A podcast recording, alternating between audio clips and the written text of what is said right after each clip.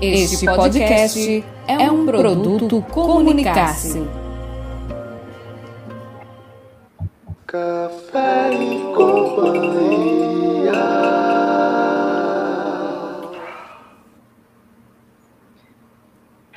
Olá, muito boa noite. Sejam todos bem-vindos a mais um Café e Companhia. Boa noite, meu amigo Franklin Timóteo. Seja bem-vindo a mais um programa Café e Companhia. Muito boa noite, Janete Crete. Muito boa noite a você que nos acompanha ao vivo aqui em nosso YouTube. Lembrando aquela galerinha que ainda, viu, Janete, perguntando: ah, o Facebook, ah, o Instagram, o nosso programa ele está sendo exibido apenas aqui no nosso YouTube. Para você também, como costuma dizer Janete, pode ouvir também, é, logo após a nossa exibição, o Café em Cia no nosso podcast e no seu agregador de sua preferência, certo? Mas lembrando que ao vivo a gente aqui no YouTube, né? Isso é toda segunda-feira a partir das 18 horas. Com certeza, com certeza. E hoje é, o nosso programa é, vai conversar sobre uma temática bem importante, né? E eu acho, sabe, Franklin, que o que é especial do nosso programa é que a gente tem espaço para. Nós temos a possibilidade de dar espaço para, para as temáticas, para as pessoas que desenvolvem projetos tão bonitos e a gente consegue trazer isso sem que isso seja uma pauta factual, né? A gente consegue claro. trazer, essa, trazer esse pessoal, mostrar esse trabalho. E o que é mais bacana ainda é que o nosso público também gosta e é, eu acho que cabe, inclusive, de que você, né, e quem está nos assistindo agora possa também convidar os familiares, amigos e etc. para conhecer essas histórias e compartilhar conosco desse programa. Fica parecendo, inclusive, né, que, que a gente puxa um pouco sardinha para o nosso lado de educadores, que somos também, é. mas não. Eu também sou suspeito a falar, porque sou cria de projeto social, mas reforço nesse caso, que todos os nossos temas são temas sugeridos por vocês que nos acompanham em nossas redes sociais, claro, também pelas nossas conversas de produção. A gente sabe que nesse momento pandêmico, quando a gente vive esses processos, como a gente já citou aqui, diversos adjetivos de reinvenção, de reconstrução, a gente entender um pouco mais nesse sentido de empatia, esse, esse sentido de construção, seja esse científico, seja esse no aprendizado, tudo isso faz parte desse nosso momento, né, ligado à educação, ligado à comunicação, e esse, claro, é o compromisso do Café e Cia, então, mais uma vez trazendo um tema aqui de interesse dos sergipanos, não é isso, Genete? Com certeza. Eu já estou aqui, sabe, Franklin, encaminhando o link do nosso programa para os meus grupos, certo. para as minhas listas de transmissões, porque eu acho que temáticas como essas merecem ser discutidas e merecem a participação dos, dos sergipanos, né? claro. são os mais interessados nesse, nessa temática. Então, enquanto você encaminha, né, faz aí a sua, o seu upgrade para a sua lista de transmissão, lembrando para você que está chegando agora, para nos seguir também nas nossas redes sociais, tanto no Instagram como no Facebook, arroba PGN Café e Cia, tudo junto. Lá nós temos, além da apresentação da nossa entrevista, do nosso bate-papo, às segundas-feiras, temos também informes diários que lançamos o nosso quadro chamado Grãos de Notícias, notícias ligadas ao Brasil, a Sergipe, ao mundo, né? notícias que têm, claro, interesse e compatibilidade, digamos assim, com, com o nosso uhum. projeto, certo? Para você que também está chegando agora, a gente pede que você se inscreva no nosso canal, certo? Ative aí as notificações que todo dia, toda segunda-feira, a partir das 18 horas, ou quando fizermos qualquer tipo de carregamento, né, aqui no nosso YouTube, você vai receber a nossa notificação. Então, para você que está chegando agora, ativa aí o sininho, certo? E participa e conheça um pouco mais do conteúdo da Cafecia, não é isso, Janete? Com certeza, olha. Lembrando também que todos os nossos programas, logo após a sua exibição, eles se tornam podcast, né? O nosso programa, ele também é podcast. E você pode procurar no seu agregador preferido ou no Spotify PGM Café e Cia e todos os nossos programas. Se você não está com tempo de assistir o programa, você também pode ouvir, né? Enquanto você está ali lavando os pratos, fazendo alguma outra atividade que você possa ainda exercitar o ato de ouvir, você pode ir lá conectar o nosso podcast e ouvir todas as nossas séries de programas, todos os nossos episódios já estão disponíveis. Fazendo mudança, né, Janete? Lavando roupa, enfim. Né? O que você vai fazendo? Vai lá e, ouve o Café e Cia em, em qualquer lugar do mundo, certo? Ela está aqui com a gente, não é isso, Janete? Já sim. Ah, bonita. A vejo, a vejo. Eu tô com um ciúme, eu, eu preciso reforçar sempre isso. O meu ciúme, né, natural, que, que vem acontecendo aos sábados, né? Mas eu, eu, eu vou deixar que ela mesma faça o jabá dela, que ela faça né, a mexendo dela aí, né? Você, você quer chamar, Janete? Que eu tô meio ciumado. Claro, né? claro. Chegou agora o nosso momento de né, darmos um tom, um grau de poesia no nosso programa. E sempre esse momento né, é desenvolvido pela nossa cordelista, radialista, professora, premiadíssima, ela que está musicista. sempre no topo, musicista, no, no topo dos topos. Ela, Emily Barreto, vem para cá, Emily. Eita, gente, boa noite. Deixa eu enquadrar aqui essa câmera, não estou achando um ângulo. Achei. Vou colocar aqui. É, boa noite, Janete. Boa noite, Franklin. Hoje eu trouxe um texto muito forte, que é né, uma canção do Chico César. Foi uma letra escrita pelo poeta Braulio Bessa. Aí o Braulio, né, ele acabou sendo internado essa semana agora também com Covid-19. Ele já tem, graças a Deus, já está em casa, né? Mas assim que eu vi o estado dele, eu relembrei dessa dessa letra que ele compôs, dessa poesia. E é muito forte. Eu não sei se vocês já ouviram. Inumeráveis. Não. É muito forte. Muito forte. É quando, quando ele afirma que é, não são apenas números, são nomes, são vidas, são pessoas inumeráveis, né? Então, essa é uma poesia do poeta Braulio Bessa, foi musicada pelo também poeta Chico César, e que cita o nome de várias pessoas que partiram vítima do Covid-19. Não são números, são vidas. Inumeráveis, diz o seguinte: André Cavalcante era professor amigo de todos e pai de Pedrinho. O Bruno Campelo seguiu seu caminho, tornou-se enfermeiro.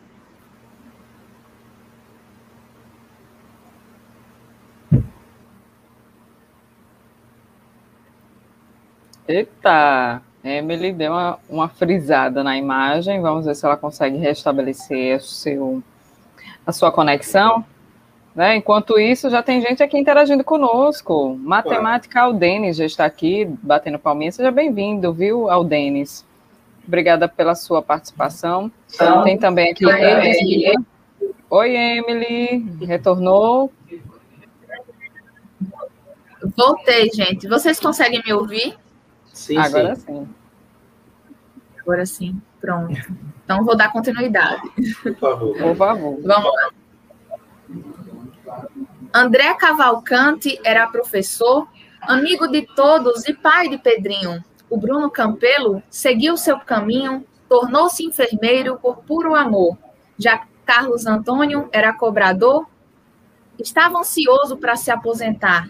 A diva Teresa amava tocar seu belo piano de forma eloquente. Se números frios não tocam a gente, espero que nomes consigam tocar.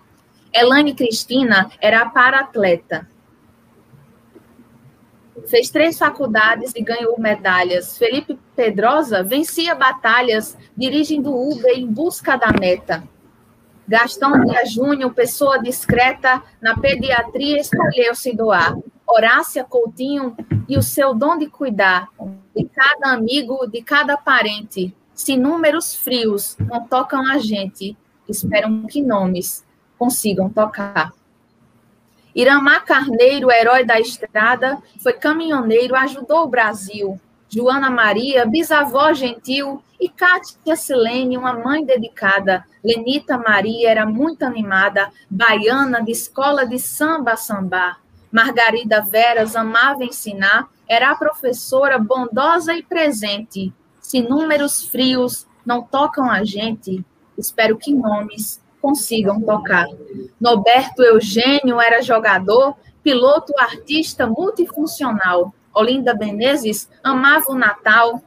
Pascoal Stefano, dentista e pintor, curtia cinema, mas um sonhador que na pandemia parou de sonhar.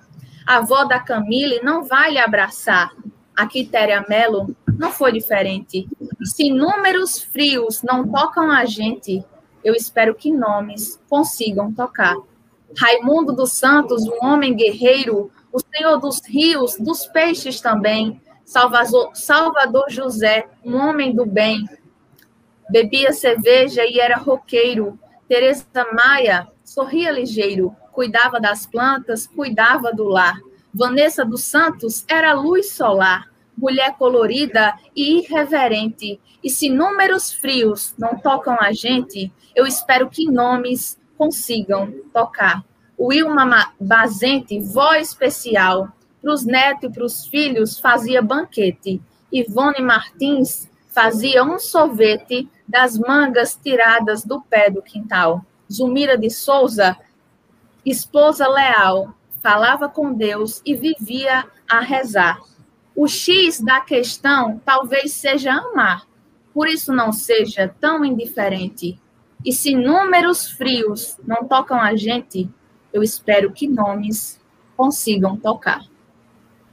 É essa a letra, né, em homenagem a tantos esses nomes citados. E não caberiam em mil canções, né, tantas vidas que foram perdidas vítima do Covid-19, né? E essa mensagem que a gente saiba que são vidas, não são apenas números, são inumeráveis. Com certeza, com certeza. E é muito forte, né? A essa altura, é, a essa altura, né, de pandemia, estamos todos de alguma forma atingidos por ele, pela pandemia, né? É, ela já chegou perto de todos nós, né? E é difícil ainda pensar de que não estamos nem perto do fim. É difícil pensar e esse, e esse texto ele traz uma reflexão muito importante porque quando você vê os números na televisão, vê e ouve, você não relaciona de que muitas das vezes isso pode estar tão perto de você, de que um parente seu, ou até mesmo, né, não sabemos nós o que, como será o fim disso, podemos nos tornar números, né? Então, é importante a gente refletir sobre isso. Números esses, né, Janete Emily, que a gente é, passou no último final de semana por um, um episódio muito triste, né? Que foi a, a é, aqui em Aracaju, tivemos um incêndio da ala de Covid, onde tivemos quatro óbitos, né, e a gente teve aí todo um processo onde civis, onde pessoas da área, né, um envolvimento, uma empatia, uma necessidade ali de buscar veículos de comunicação todo mundo ajudando, todo mundo se doando. E mesmo assim não conseguimos salvar quatro vidas que já ali lutavam, né, sobrevivência. Então, é importante a gente ver que a gente sabe que existe uma diminuição de uma taxa de transmissão dentro do nosso estado, mas a gente sabe que existe o risco de uma terceira onda. Sergipe hoje tem mais de 235 mil casos confirmados, né? passamos aí dos 5 mil óbitos. Então, é pouco e a gente traz aí essa reflexão de dor em poesia, em letra, em música, mas que fica reflexão, e acho que eu reforço o que a Janete fala, né? Ela chegou perto de todos nós, tive parentes que se foram, amigos internados, comprometidos com problema renal, com problema no pulmão, né? Então, são inúmeras as circunstâncias que a gente, que a gente sabe, né, dessas consequências frente à pandemia, mas fica aqui né, nessas, nessas lindas e belas, mais fortes e verdadeiras palavras, mais uma vez a Emily nos traz para fortificar o nosso, o nosso programa e trazer a reflexão. Mais uma vez, obrigado. É, deixar aqui a nossa solidariedade, né, em nome de todos que fazem o programa, a todos os familiares né, e trabalhadores é, do Nestor Piva, porque muitas das vezes nessa situação a gente se sente tão impotente, né, é, de, de, poder fazer algo mais, uma ação mais direta, é mas eu acho que o mínimo que a gente pode fazer é se solidarizar, né, falar do quanto a gente sente, do quanto a gente adoraria que nada disso estivesse acontecendo, ao tempo que é, a gente reconhece o esforço, né, de quanta gente boa e de quanta gente que abriu mão até da sua própria vida no sentido, né, de, de, de de, de, buscar salvar o máximo que pudesse, sem pensar em si, né? E esse, esse ato, esse desprendimento, ele merece o reconhecimento e deixar aqui a nossa solidariedade. Obrigada, É isso, Emily. gente. Uma boa Emily. noite a todos. Eu estou, inclusive, tá, Emily, aguardando para os próximos programas. Amanhã começa o mês de junho, né? Então, o mês, o mês junino, para mim, é o melhor do ano, porque ele tem a melhor comida, ele tem a melhor música, e ele tem também os melhores cordéis, os melhores versos, as melhores Isso mesmo. Então, bem inspirado, Já viu, separei minha roupa xadrez. Fechado. Estarei, estarei Vamos ter que pensar, né? Vamos ter que pensar É. aqui no todo o contexto do nosso programa. Ano Isso. passado nós fizemos um projeto, vamos ver o que, é que a gente consegue construir esse ano. Muito frio aí, Tchau, tchau, gente. não? Já começou a esfriar por aqui. Essa é a época, né? Que fica friozinho por aqui. Muito leite, viu? E café. Boa noite. tchau, tchau. Boa noite. Tchau, tchau. Boa noite. Franklin, antes da gente começar a conversar com os nossos entrevistados, que trouxeram uma centena de, de pessoas para conversar aqui conosco, vamos dar o nosso boa noite a esse pessoal que está aqui conversando um monte com a gente. Eu falava da Eide e o próprio Eli Lucas, né, o nosso entrevistado, está aqui na nossa sala de espera tomando um café. Disse que é a esposa dele que está aqui conversando conosco. Seja muito bem-vinda, Eide. Dienes, nunca mais lhe vi. Enes Celestino, tá por aqui também. Boa noite. Janete, seu armário amarelo. Nilson, boa noite, viu, Nilson? Seja bem-vindo, obrigada por Boa participar. noite, Nilson. Clarissa Barbosa, boa noite, Clarissa. Participe, pergunte. Joelma, irmã, seja bem-vinda. Citada há pouco, inclusive. Olá, Joelma. Olá. Olá, Rafael Veras. Boa noite, Ricardo, seja bem-vindo. Santiago sempre aqui com a gente. Obrigado, viu, Ricardo, pela sintonia e conectividade de sempre, querido. Ionara Alves, nova por aqui. Boa noite, Ionara, seja bem-vinda. Marcel Silva também já está por aqui. Boa noite. Boa noite, Marta Lima. Boa noite, Luciana, Luciana Conde. Boa noite, Helena É. Boa noite, Sandra Ribeiro. E, por fim, Igor Leonardo também, boa noite. E sejam todos bem-vindos. Continuem aqui conosco. Olhe, Timóteo foi genial quando falou das comidas do mês de junho. Tamo junto, parceiro. Eu sou suspeito. As pessoas sempre comentam, sabe, Janete? Ah, porque seus pais cariocas e tal, aquela coisa toda. Não, viu? O meu processo de apropriação da comida, do sotaque, de tudo que for necessário do, do nordestino, eu me apropriei, mesmo trazendo uma curiosidade aos nossos ouvintes telespectadores. Janete Pasme, eu fui comer cuscuz pela primeira vez, eu tinha 14 anos. Sério? Não creio. Meus pais tinham o hábito de jantar, né? E lá no Rio, a galera janta mesmo, assim, a continuidade do, do, do almoço. Arroz, feijão, macarrão e tal. Cuscuz, até, Então, logo até os nordestino. 14 anos você era uma pessoa sem felicidade. Sem felicidade. E aí, assim, eu fui apresentado ao cuscuz da melhor forma possível. Meus pais viajaram e eu fiquei na casa de uma vizinha, minha tia Tereza. Eu a chamo de tia até hoje, né? Tia Tereza. E aí eu fui apresentado a cuscuz com carne do sol. E ali foi amor à primeira agafada, então depois disso, depois disso, sabe, eu, fiquei olhando ali o Alisson, que era meu amigo, ele vai, tornava cuscuz, ele passava manteiga, eu fazendo tudo igual. Ele cortava a carne do sol, e aí na primeira agafada eu disse, ah, gente, isso é bom demais. Então, cuscuz foi apresentado ali aos 14 e até hoje está presente, daqui a pouco tem mais. Querido, para mim o cuscuz, eu acho que depois do mingau, né, quando a gente é pequenininho, foi cuscuz. Então, Cuscuz, né? Anthony também, né? de boas, Antônio. Para quem não conhece, está chegando agora, Antônio é o filho de Janete. Ele também é o apresentador júnior aqui do nosso Café e Cia. Vira e mexe, ele tem as aparições dele por aqui. Viu? Coisas da vida remota. Murilo Filho também já nos desejou uma boa noite. Seja bem-vindo, Murilo. Luciana disse, em São Paulo também tem janta, tá? Sim, sim, Então, sim. Já É fique sabendo. E a Adelmo também já chegou aqui. Boa noite, minha Boa noite. gente, muito querida. Seja bem-vindo, Adelmo. Adamo já chegou em casa, né? Da outra vez ele estava Já. no meio do caminho falando com a gente, já chegou em casa, né, Adamo? Já sim. Então, vamos lá apresentar Vamos esse lá, programa e essa temática de hoje?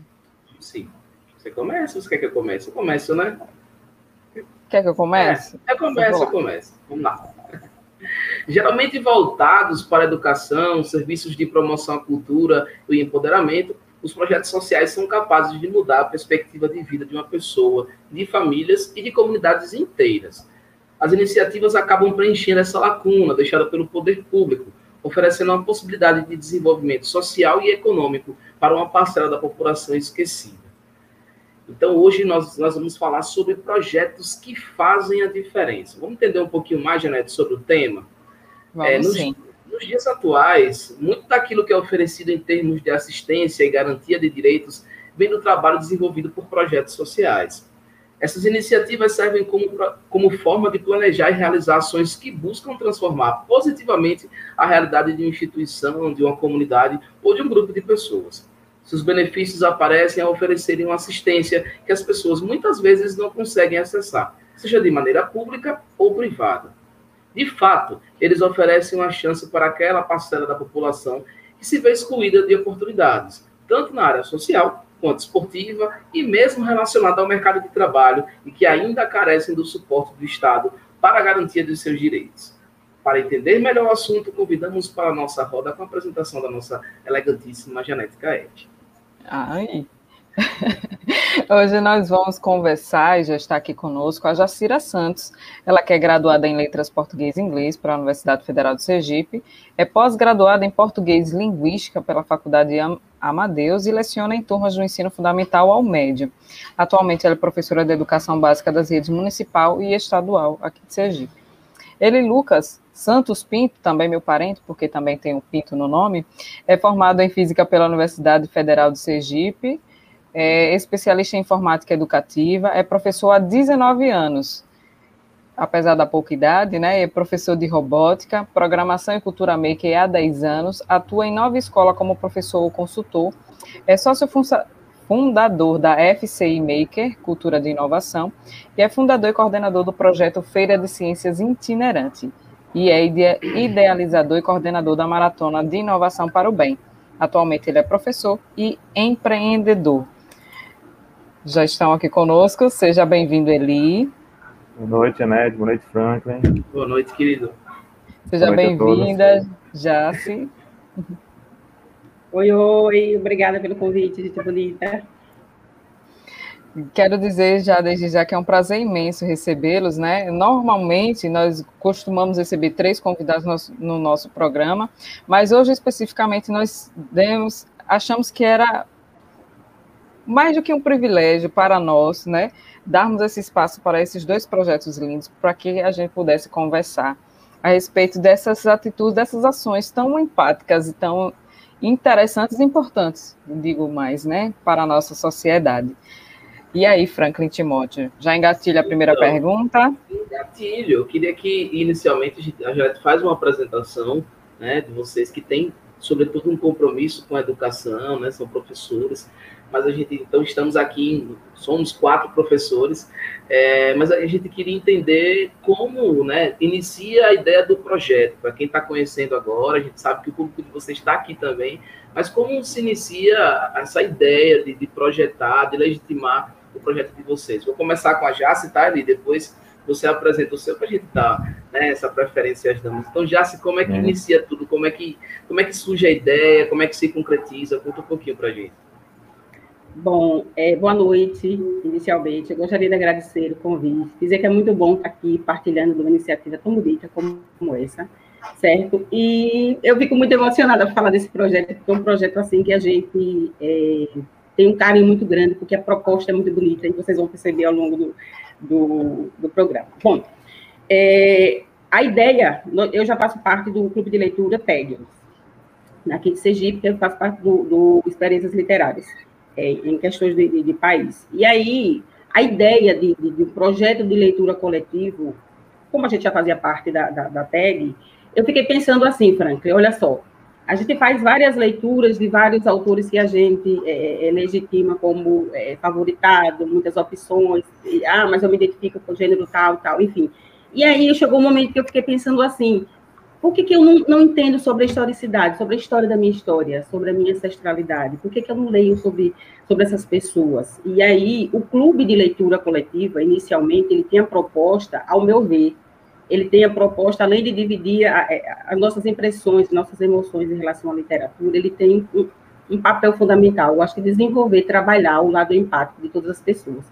E eu estou dizendo isso com muita tranquilidade, porque isso me ajudou bastante, certo? Então, de, a princípio, o projeto de, de, de leitura coletiva é para você estreitar a amizade, é para você aprender, pelo menos um dos principais motivos, Janete, foi aprender é, sobre a temática que fala tanto sobre a, a minha vida, sobre as minhas semelhantes, e dividir com essas pessoas. Inclusive, é, um dos motivos, um, uma das coisas que eu primo muito no nosso, no nosso projeto é que as pessoas elas fiquem à vontade para participar, para perguntar, para só ouvir, porque o espaço é, antes de qualquer coisa, é um espaço para acolhimento e é um espaço para aprendizagem. Então, quem chega já vai se sentindo assim, nessa, questão, nessa sensação de, de se sentir em casa, certo? Eu estou falando hoje, mas aqui nós temos já Sandra assistindo o programa, Luciana Conde e Deise Souza, que são minhas parceiras de projeto e que abraçaram assim, a ideia de forma bastante calorosa. Eu acho que é mais ou menos por aí. Perfeito. E você, Eli? Então, boa noite a todos, a todos. É, o projeto Feira de Ciências Itinerantes começou oficialmente em 2013. É, eu sou um ex-aluno de escola pública, né? Toda a minha, minha trajetória acadêmica foi na rede pública. É, tivemos a honra aí, né, Janete, de vivenciar, como você diz, é a faculdade. De, Faculdades de... Integradas, Benedito Faculdades Oliveira. Integradas Benedito Oliveira, lá no Holandando, na infância, né? E quando eu comecei a dar aula, eu comecei na rede privada, eu comecei a dar aula com 17 anos, em sala de aula mesmo, e eu queria muito criar alguma coisa que eu pudesse contribuir com a rede pública, porque eu via muitos alunos com muito potencial na rede pública, mas com poucas oportunidades. Então, a minha ideia era tentar, é, no mínimo, mostrar para esses alunos que eles conseguiam, que era, que era possível criar coisas, que era possível desenvolver projetos, mesmo com poucos recursos. É, essa foi a primeira, a primeira coisa que me motivou. A segunda coisa que me motivou foram alguns acontecimentos no evento que eu participei em 2013 mesmo, pouco antes de fundar o projeto. Eu estava em São Paulo com um grupo de alunos e participando da Feira Internacional de Segurança. A gente montou um robozinho com materiais reciclados, a gente montou um robô o Esquadrão de Bombas para apresentar lá em São Paulo. Era um evento com 35 mil pessoas e só tinha esse grupo de alunos. Todos os, os outros estandes eram de empresas da área de segurança. E aí, sempre que o pessoal chegava no nosso stand e via os meninos ali de 11, 12 anos apresentando o projeto, ficavam espantados né, com aquele projeto e tal, e perguntavam assim, vocês são de onde? E aí, a gente dizia assim, ah, de Sergipe. A gente ouviu muitas vezes coisas do tipo, ah, Sergipe tem isso. Então, Não. eu queria alguma coisa que mostrasse é, para o Brasil o que é que Sergipe tem, que projetasse o Sergipe, é, o Brasil afora. Eu entendo que muitas vezes esses comentários não eram por maldade, nada disso, era por falta de informação que as pessoas não sabiam que aqui em Sergipe, sendo o menor estado do país, a gente tinha, sim, é, acesso a esse tipo de, de, de projeto. É, as escolas desenvolvem projetos de robótica, de programação, tecnologia. Então, eu queria que esse projeto se tornasse conhecido Brasil afora e levando para as pessoas um pouco do que é Sergipe, ao mesmo tempo que abrir a oportunidade é, para alunos da rede pública terem acesso a, a informações, conhecimento porque muitas vezes eles não faziam projetos, ou não desenvolviam, não desenvolviam projetos porque não conheciam recursos. Então você tem uma série de coisas gratuitas que podem ser usadas que eles não, não utilizavam porque não conheciam, não sabiam que existiam. Então nossa ideia era tentar motivar eles aí, pelo menos ir plantando uma sementinha para em breve os frutos estarem nascendo aí. Né? Perfeito. E aí, é, a gente vai ter que estabelecer uma dinâmica que, por se tratarem de dois projetos, eu acho que a mesma pergunta pode se aplicar em alguns momentos aos dois, né? E aí, é, eu gostaria de saber de vocês, hoje, quantas pessoas participam do projeto né, de vocês e qual o público-alvo? Nós temos dois projetos de linhas completamente diferentes, mas tem né, é, as pessoas que participam e esse público específico. Responde aí para a gente. Você pode Já, então, atual, é, inicialmente, nós, nós, a pretensão, como eu falei, era estudar sobre essas autoras, e aí seriam os mesmos, os mesmos participantes do, do, do, do clube do Tigers. Mas aí isso tomou uma dimensão tão grande, tão bacana, que a gente, hoje, a gente tem, no nosso Insta, nós temos um quantitativo de 700 e, 720 pessoas agora, ultimamente, tinham, nós temos um grupo de WhatsApp, que é onde a gente estreita mais os laços, a gente divulga, por exemplo, oficinas, cursos, é, é, é, é livros, é, é, eventos relacionados a, a, essa temática, outras temáticas parecidas, enfim. Então, nós temos um, um, público de mais ou menos 700 e poucas pessoas no Insta, nós temos as pessoas próximas a gente, né, como a gente fala, inicia, nós temos passando por uma questão da pandemia, então, lá, de certa forma, não aproxima tanto Ah, já está frisando um e pouco, né? aqui, tá? Só deu uma travadinha, mas já retornou. Voltou. Retornou. Que bom, não quero travar aqui hoje não, porque esse é muito importante conhecer ouvir vocês. Então, nós temos mais ou menos uma, uma, um quantitativo de 700 pessoas no Insta, nós temos no grupo mais ou menos umas 70 e poucas pessoas que são mais assíduas, que participam dos eventos, é, é, faz trocas de, de, de, de, de, de informes a respeito, e assim, essas pessoas do, do, do grupo de WhatsApp, elas, a gente acaba estreitando mais a, esse laço de amizade. Mas o nosso público-alvo, não existe uma categoria para isso, viu, Janete? Nosso público-alvo, Sim. qualquer pessoa que, quando a gente fala lendo mulheres pretas, não quer dizer que seja só para mulheres, não, muito pelo contrário. Nós somos homens, nós temos mulheres, nós temos adolescentes. temos- O público é E somente para pessoas negras? Não mesmo, não mesmo. Nós não criamos esse estereótipo aqui, muito pelo contrário. Logo mais a gente vai falar por que o tema Mulheres Negras, para você entender. Mas são todos muitíssimo bem-vindos em qualquer situação, porque a ideia da gente aqui é trabalhar a empatia, o aprendizado, o acolhimento. Então, para todas as pessoas, fiquem à vontade para participar. E é interessante, né? Porque eu acho que certamente não conheço muito a fundo o projeto, mas vocês devem trabalhar algo que é muito próprio do brasileiro, que é a nossa ancestralidade, né? Com certeza. É, eu acho que não existe o brasileiro, pode, possa até existir, mas, por exemplo, principalmente nordestino, e o que eu observo bastante é que a gente tem na nossa, nossa linhagem familiares negros. Meus avós, minha avó, par de pai, era negra, descendente de escravos. Já o meu avô era descendente, pela tese muito esbranquiçada, de algum tipo de europeu, acredito. Mas ainda assim, né, quem não tem na sua família, né, é, ou quem não é, né, eu não me considero branca, eu, eu não sei se eu sou uma mulata ou que- até que ponto já sou negra, e, e assim, né, como é importante para a gente entender, né, esse, esse, esse, essa nossa ancest- ancestralidade, principalmente através das leituras, né?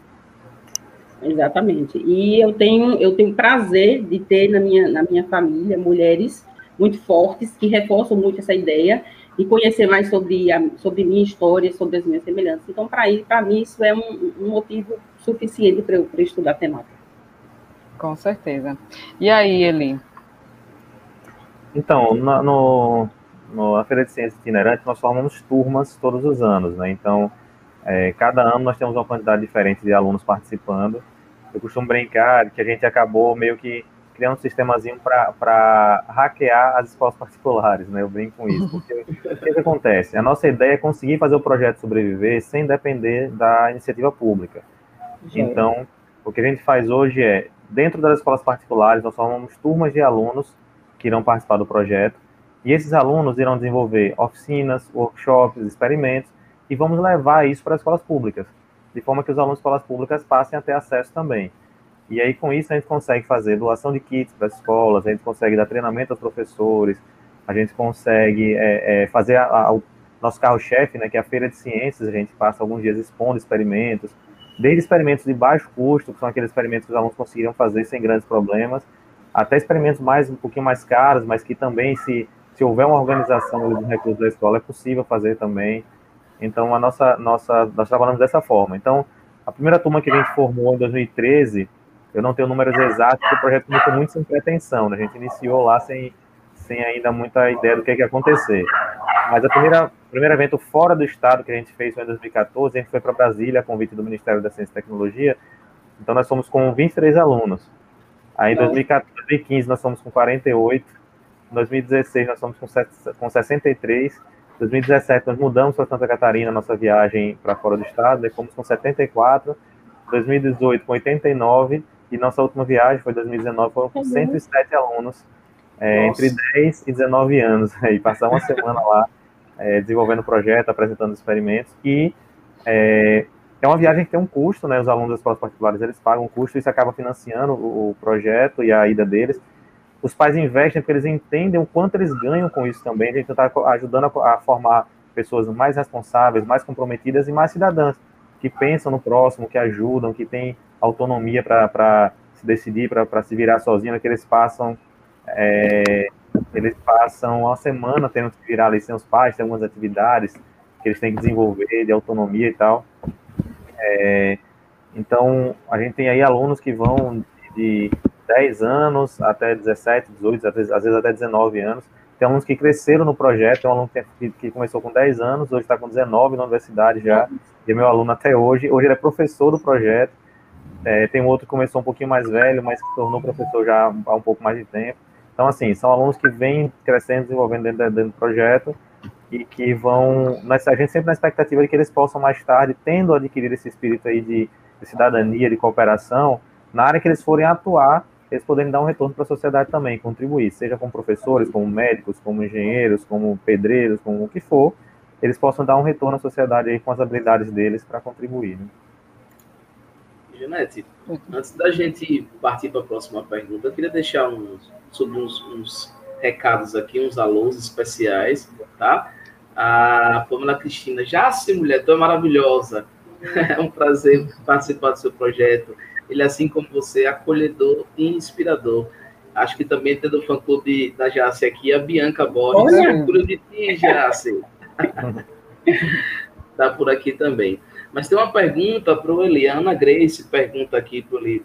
É, quais os impactos que a pandemia causou para o projeto, no caso, Ciência Itinerante? Né? Já é uma pergunta que estava no nosso roteiro, viu, Eli? Mas a gente também reforça para Jace a nossa pergunta. A Ana Grace já nos antecipou. Que impactos foram esses? Esses encontros eram presenciais, claro, em alguns sentidos. E, e como é que vocês conseguiram se readequar a essa nova realidade? Então, a gente tem uma, uma filosofia dentro do projeto que é da gente sempre, é, eu brinco com os alunos, né? quando a situação está meio adversa ali, não sabe o que fazer, e a gente já viveu muitas situações assim, é, a gente sempre diz assim, ó, pare, pense, respire e se vire. Tem que dar fazer funcionar. É, só para vocês terem uma ideia, a primeira vez que a gente foi a Brasília, a gente tinha fechado o contato com uma escola de lá para receber a gente, para receber a Feira de Ciências, né? Vejam, embora o projeto é gratuito, não tem fins lucrativos, a escola só tem que receber, a gente teve dificuldade em ser recebido as escolas não queriam, é que dá, um, dá o trabalho você ter que deslocar os alunos para ver os experimentos e tal, e muitas escolas não queriam. Então, quando a escola finalmente concordou em receber a gente em Brasília, a gente chegou lá no, no domingo, em setembro de 2014, e na segunda-feira foi lá na escola para poder fazer os ajustes para começar na terça a apresentação, a escola estava em greve. E aí a gente Ai, tinha que falar só para apresentar e encontrou a escola em greve. E era assim, foi a necessidade, porque os, os funcionários da limpeza tinham, tinham paralisado por conta de atraso de salário, professores estavam tendo que fazer a limpeza da escola, mas não tinham condições de fazer a limpeza da aula ao mesmo tempo, eles tiveram que parar, porque a escola estava insalubre. Então, a gente entendia a situação, mas a gente estava lá para isso. E aí, como é que a gente faz? A gente teve que ir com uma cartazinha no Ministério da Ciência e Tecnologia, batendo nas portas de outras escolas lá para receberem a gente, e deu certo. Então, a mesma coisa a gente se deparou agora, né? A gente tinha um projeto que dependia muito dessa união das pessoas para estarem juntas, viajando, indo para os interiores aqui de Sergipe, indo para as escolas aqui de Aracaju, indo para outros estados, e de repente nada disso era possível mais.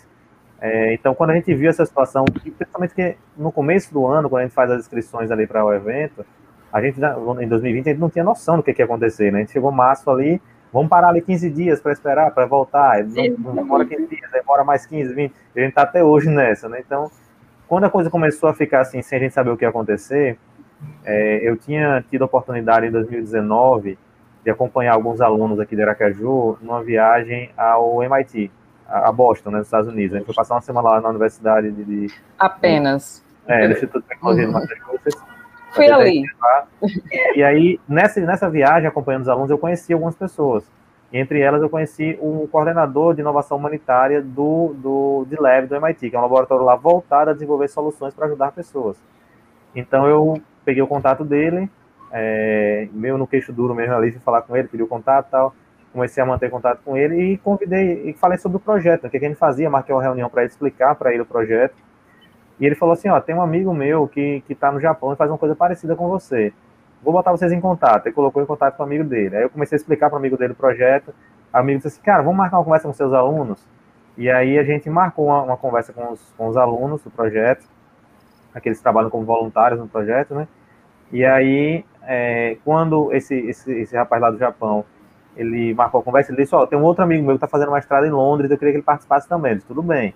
Aí quando eu falei para Rion Lee, né, que é o do MIT, que isso ia acontecer, ele disse, eu vou participar também. Se juntou, e foram 60 alunos mais ou menos, com mais eles três, E foram duas horas de conversa, de perguntas, de conversa, interação tal. Quando terminou, ele disse, bom, isso funciona, dá certo. A gente não tem como se encontrar, esse ano não tem como a gente fazer a, a feira de ciências como a gente gostaria.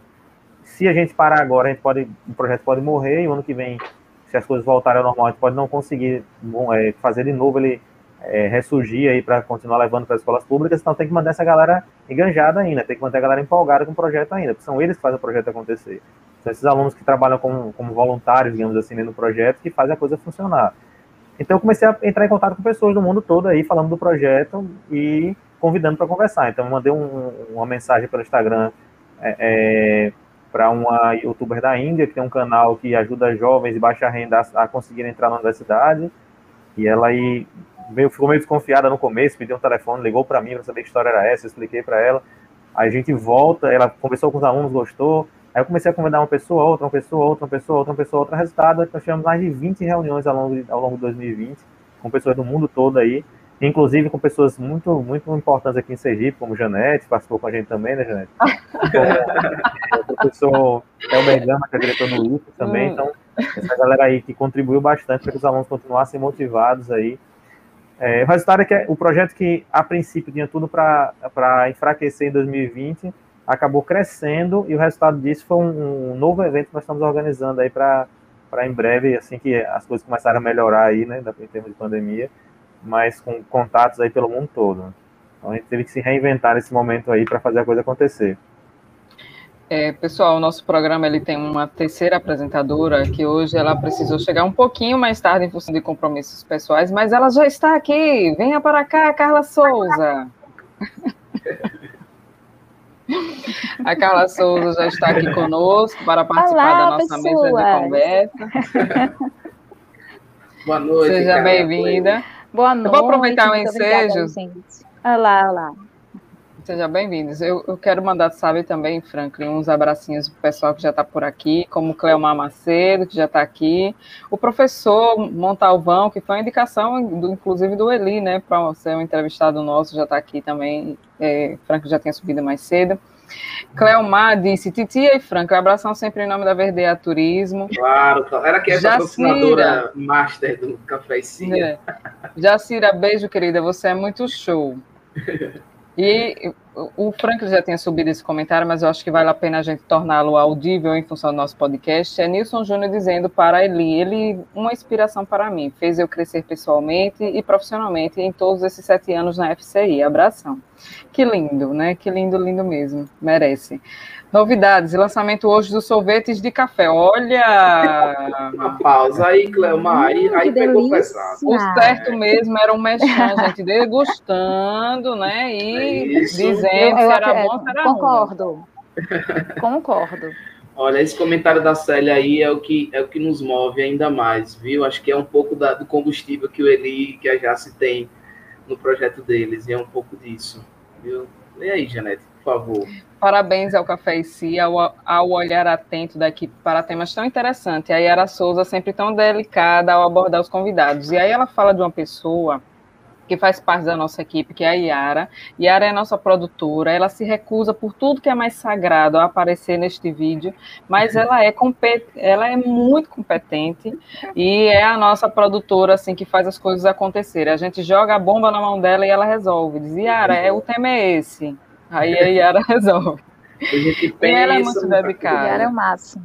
Yara é um cheiro. Ela tá aqui assistindo, daqui a pouco ela aparece por aí e tal, e começa a dar os spoilers pra gente, as broncas, viu? Mas a, é, a Jace ia falar sobre, sobre o, o... Mas terminar, Janete, os comentários para a gente ouvir a Jace. Vai ser rápido. É, tá. Célia Nascimento disse, Jace, parabéns. Olha as mulheres pretas abrindo mais portas. Olha aí, tá vendo? Janete, pergunte a Jace, Cleomar, viu? O que é ser uma verdete?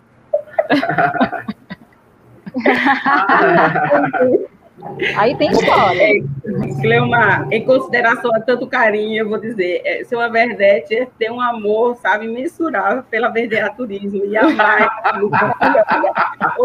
Cleomar tá pegando caramba com esses mexandes hoje, viu? Mexandagem ele pesada. Tá, ele tá, ele tá, ele tá nos comprando com sorvete.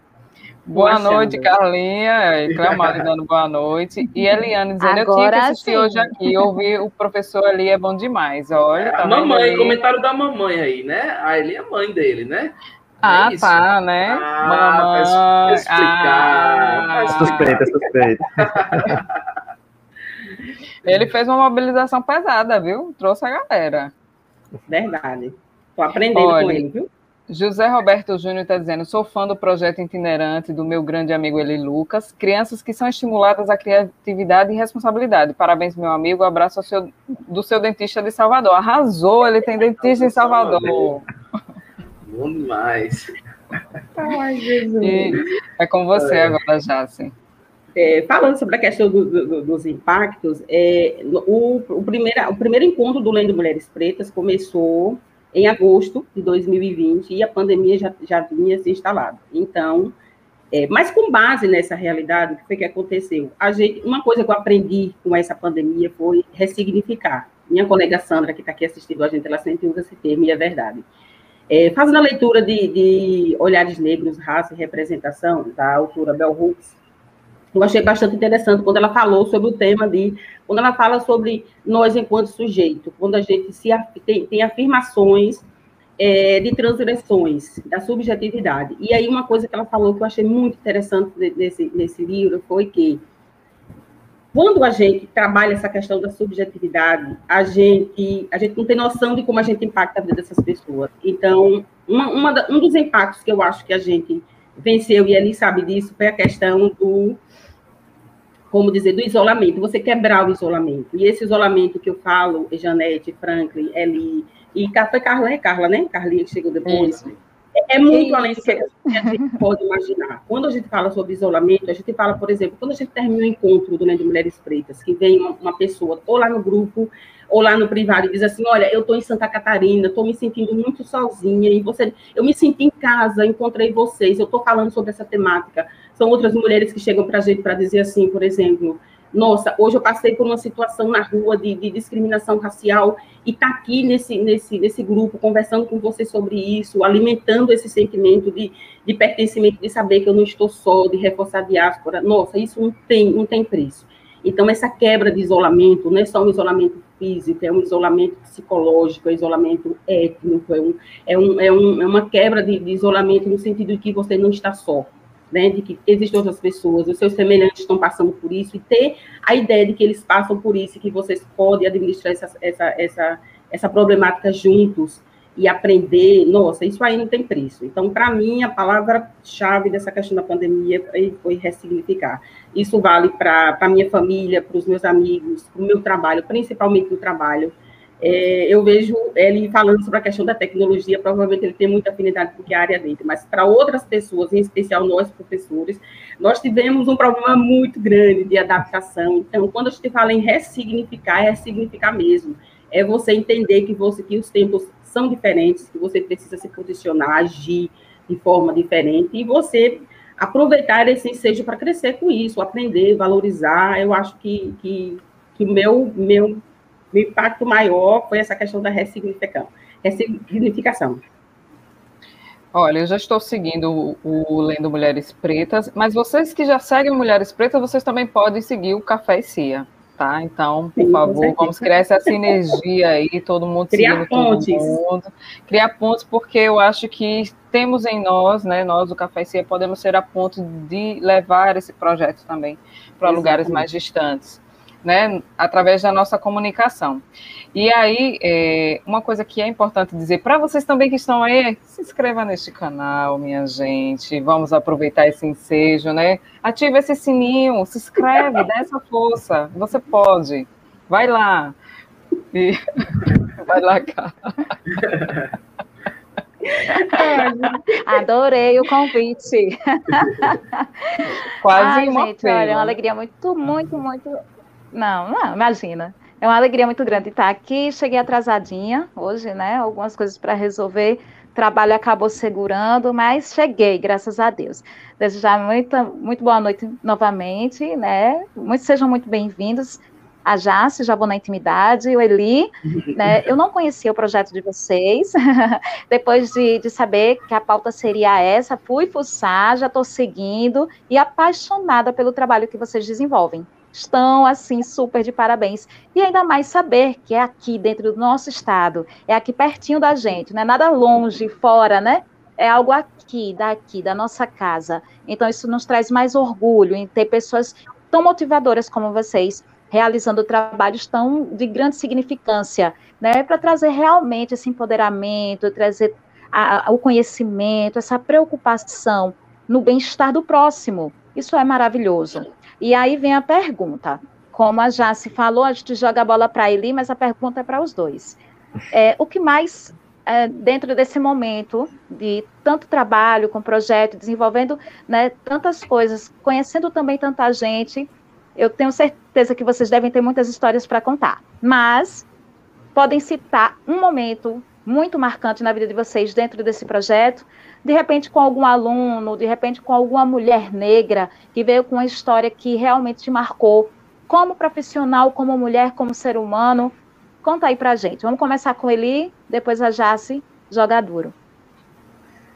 Então, é, como você falou aí, a gente tem muitas histórias, né? a gente acaba tendo muitas histórias ao longo do tempo, já são quase oito anos de projeto.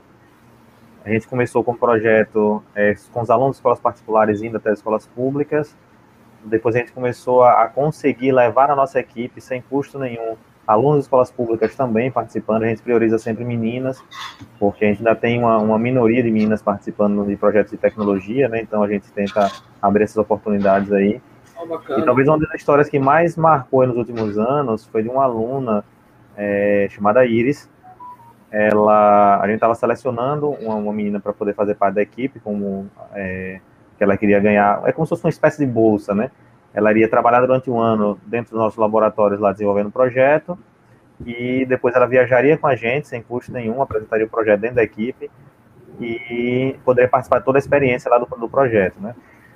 E eu lembro quando eu estava procurando essa pessoa, eu conversei com um amigo meu, chamado Everton Ricardo, professor do Estado, e ele me indicou uma menina, ele disse, eu quero uma menina que ela seja esforçada. É, alguém, normalmente quem tem, quem tem muito talento ali para física, para exato, se destaca logo. Ele disse, eu quero alguém que, que não precisa ser necessariamente alguém que, tenha, que, que apresente esse talento todo, mas seja alguém muito esforçado, alguém responsável, que precise de uma oportunidade, alguém que talvez ninguém tenha notado ainda, mas que precisa de uma chance ali para poder é, é, ganhar uma oportunidade. E ele me indicou Iris, e ela passou a fazer parte da equipe da gente, 2018 isso. Então ela viajou com a gente em 2018, participou da viagem, é, se emocionou muito em todos os momentos ali, participando, aproveitando todos os momentos e tal. E no retorno, a gente não queria que ele morresse ali. Então, um, um, os pais de uma aluna do projeto, na verdade, é, é, é são os pais de, uma, de várias meninas que participam do projeto, que começou como filha mais velha a filha do meio entrou e a mais nova já está para entrar também na equipe. E eles têm uma, uma empresa hoje, eles me perguntaram assim, olha, como é que a gente pode ajudar vocês? A gente queria tentar é, ajudar é, dando suporte para alguém que está precisando dentro do projeto e tal. E aí eu, na hora, lembrei de eles, né? Eu disse, ó, oh, tem essa menina aqui e eles financiaram para ela, eles pediram para procurar um local, eles financiaram através do projeto ali um curso preparatório para que ela fizesse o Enem. E ela, eu lembro que quando ela fez, ela tinha feito o Enem na segunda, na segunda série do ensino médio e tinha saído muito mal, ela não tinha muita noção de como é que como é que era a prova e tal, e principalmente a redação ela não foi bem. E ela passou ali um ano, ela ia andando da escola dela, que era em outro bairro, até esse local do curso para se preparar tal. Mas muito feliz com a oportunidade que estava tendo, aproveitou, se esforçou. E faltando poucos dias para o Enem, ela mandou uma mensagem para mim e falou: Olha, professor, eu queria pelo menos tirar uns 700 na redação, que é quase o dobro do que eu tirei na, na primeira prova, e já estaria bem feliz com isso. Ele disse, não, vai lá, vai lá, corra que você vai, você vai longe. E aí, resultado, ela fez a prova e ela tirou 980 na redação. Nossa. E ela foi a primeira colocada na categoria que ela estava ali, como aluna da República e tal, e passou para engenharia mecânica, que era o curso que ela queria. Nossa. Então, é, só isso aí, para mim, já, já valeu todo o esforço, né? Você conseguir transformar aquela vida ali, que com certeza ela é muito esforçada, eu acredito que ao longo do tempo ela conseguiria, talvez mais um ano, dois, ela se esforçando conseguiria. Mas ela aproveitou a oportunidade que ela teve, correu atrás, se esforçou e entrou na universidade. E assim, para a mãe e o pai, que estavam passando um momento financeiro, inclusive, muito difícil, é, essa aprovação foi uma festa muito grande. E aí, na mesma época, a irmã dela, que já vinha alguns anos ali tentando fazer o Enem, se preparando, conseguindo bolsas, inclusive em, também as duas alunas de escolas públicas, né? Conseguindo bolsas em alguns cursos preparatórios aí. Elas duas, é, é, é a irmã dela, aliás, conseguiu passar em medicina. Então, a dela foi uma alegria muito grande. Eles chamaram a gente lá para a festinha de comemoração em 2019, a gente foi lá dar um abraço nela e tal.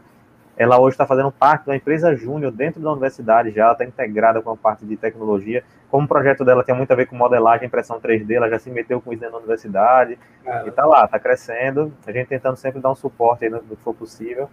Mas essa história aí marcou bastante. É uma das, né? Entre muitas aí, uma das que é, marcou a história do projeto. Fantástico. Linda história, né, gente? Motivadora, né? É saber que você é um ponte, você está fazendo a diferença na vida de alguém e com certeza ela jamais vai esquecer dessa experiência que ela viveu e vai motivar outras pessoas. E você, me conta, Jace, que com certeza você deve ter muita história para contar, né? Temos muitas histórias, mas eu quero começar dizendo ali que o universo vai retribuir isso a ele de forma bastante linda. Com certeza, viu? Com certeza. É, Sem dúvida. Então, veja só, são várias as histórias, são vários os aprendizados, e assim, em se tratando, uma, uma pessoa, depois do, da, da, reunião do Pretas, ele entrou em contato comigo e, falou a seguinte situação, disse o seguinte, nossa, como eu estou aprendendo com esse projeto? Vocês acreditam que até hoje eu, eu achava que eu nunca tinha sofrido nenhum tipo de discriminação racial? Essa pessoa me perguntou isso.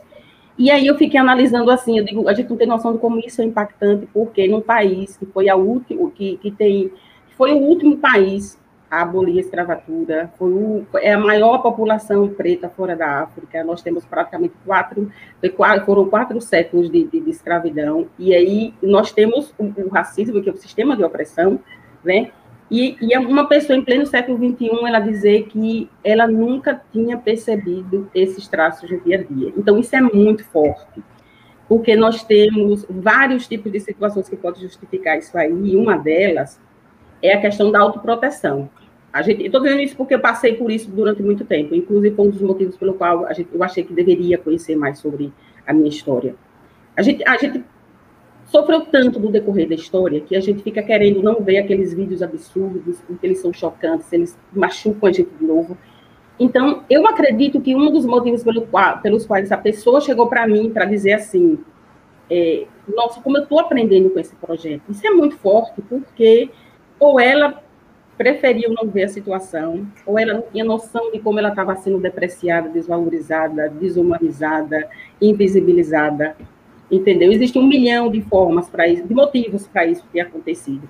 E quando ela tocou nessa questão, ela disse assim: Eu me sinto sozinha em relação a um monte de coisas.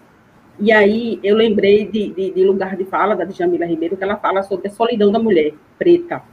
E essa solidão da mulher preta, ela não se restringe só à história de, de, de homem e mulher afetivo, não. Ela se refere desde a escolinha, aquele coleguinha que não quer brincar com ela, é aquele, aquele pai que não tem aquela, aquele cuidado, aquele manejo de dizer para ele, para ela que ela é bonita, que aquele cabelo preto é bonito, que aquele narizinho achatado é bonito, que os, que os lábios grossos são bonitos.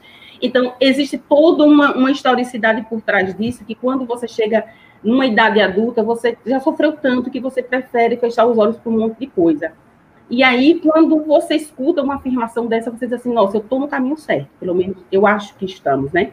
A ideia é essa, a ideia é construir pontes, e como diz no pequeno manual antirracista, você pode começar a aprender, praticar isso todos os dias. Então, quando alguém chega para você, por isso que assim, a gente tem um cuidado muito, muito grande, viu? Franklin, eu gosto de citar nome, eu sou enjoada. Franklin, Janete e Carla. Nós temos um cuidado muito grande nos nossos encontros ter uma convidada. Por quê? Uma convidada, um convidado, em termos gerais. Por quê? Isso dar ao ouvinte, ao participante, a tranquilidade, porque nós estamos falando de um assunto muito, muito polêmico, de um assunto difícil, e às vezes a gente fica com medo de interagir, porque a gente tem medo de trocar o lugar de fala com o lugar de falha. Então, é um assunto bastante, bastante cuidadoso, então a gente tem que ter cuidado para não ser mal interpretado como raivoso, como passivo demais.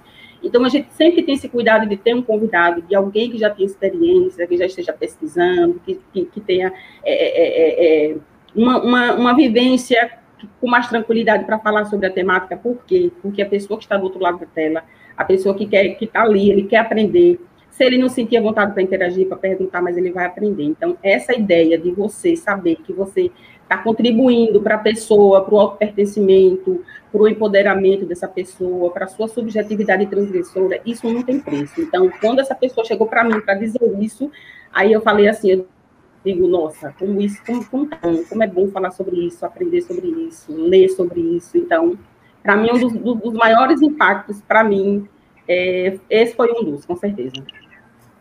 Antes que eu esqueça, minha que gente. Lindo. Antes que eu esqueça. Ah, verdade. Depois eu vou enviar para vocês o nosso marcador. Deixa eu ver aqui.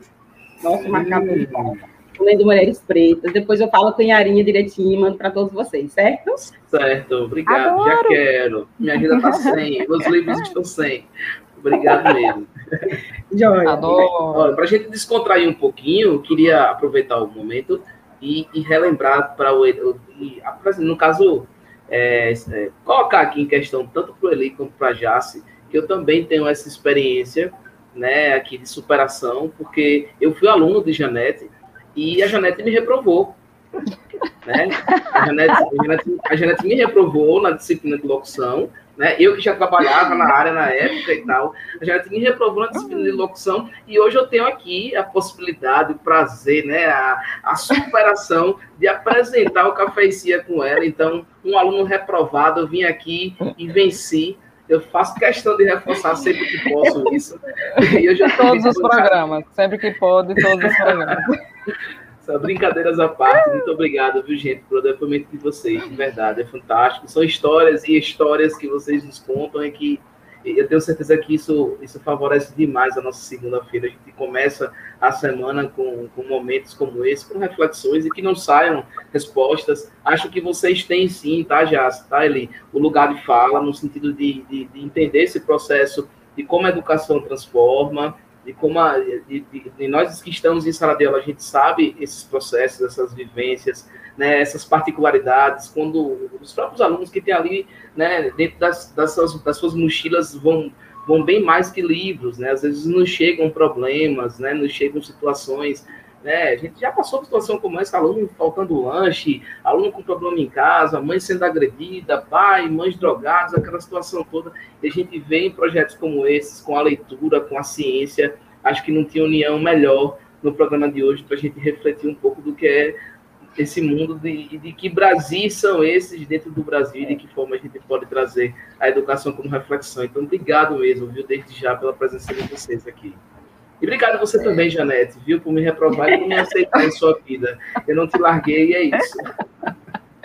Mas eu quero falar, assim, é, especificamente, certamente a fala dos nossos convidados, mas é, enquanto aquela que também gosta muito de, de criar projetos, né, o Café em Si é um projeto desenvolvido Sim. com dois ex-alunos e também profissionais, por que não, né, dizer, Franca é um radialista e Carla também, assim também como a Yara, que fica aqui nos nossos bastidores, são dois radialistas e também fazem parte desse projeto, do quanto é difícil a gente também é, cativar pessoas para os nossos projetos, né? Do quanto é, é, parece ser fácil, né? Ele tem um projeto com 60 crianças, né? E quantas coisas estão envolvidas dentro desse, dentro desse contexto.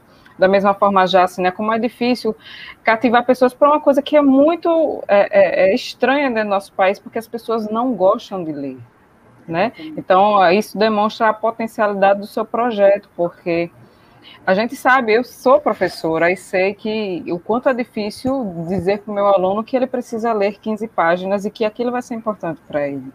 Imagine leituras maiores, mais robustas e que exijam um exercício de reflexão muito maior.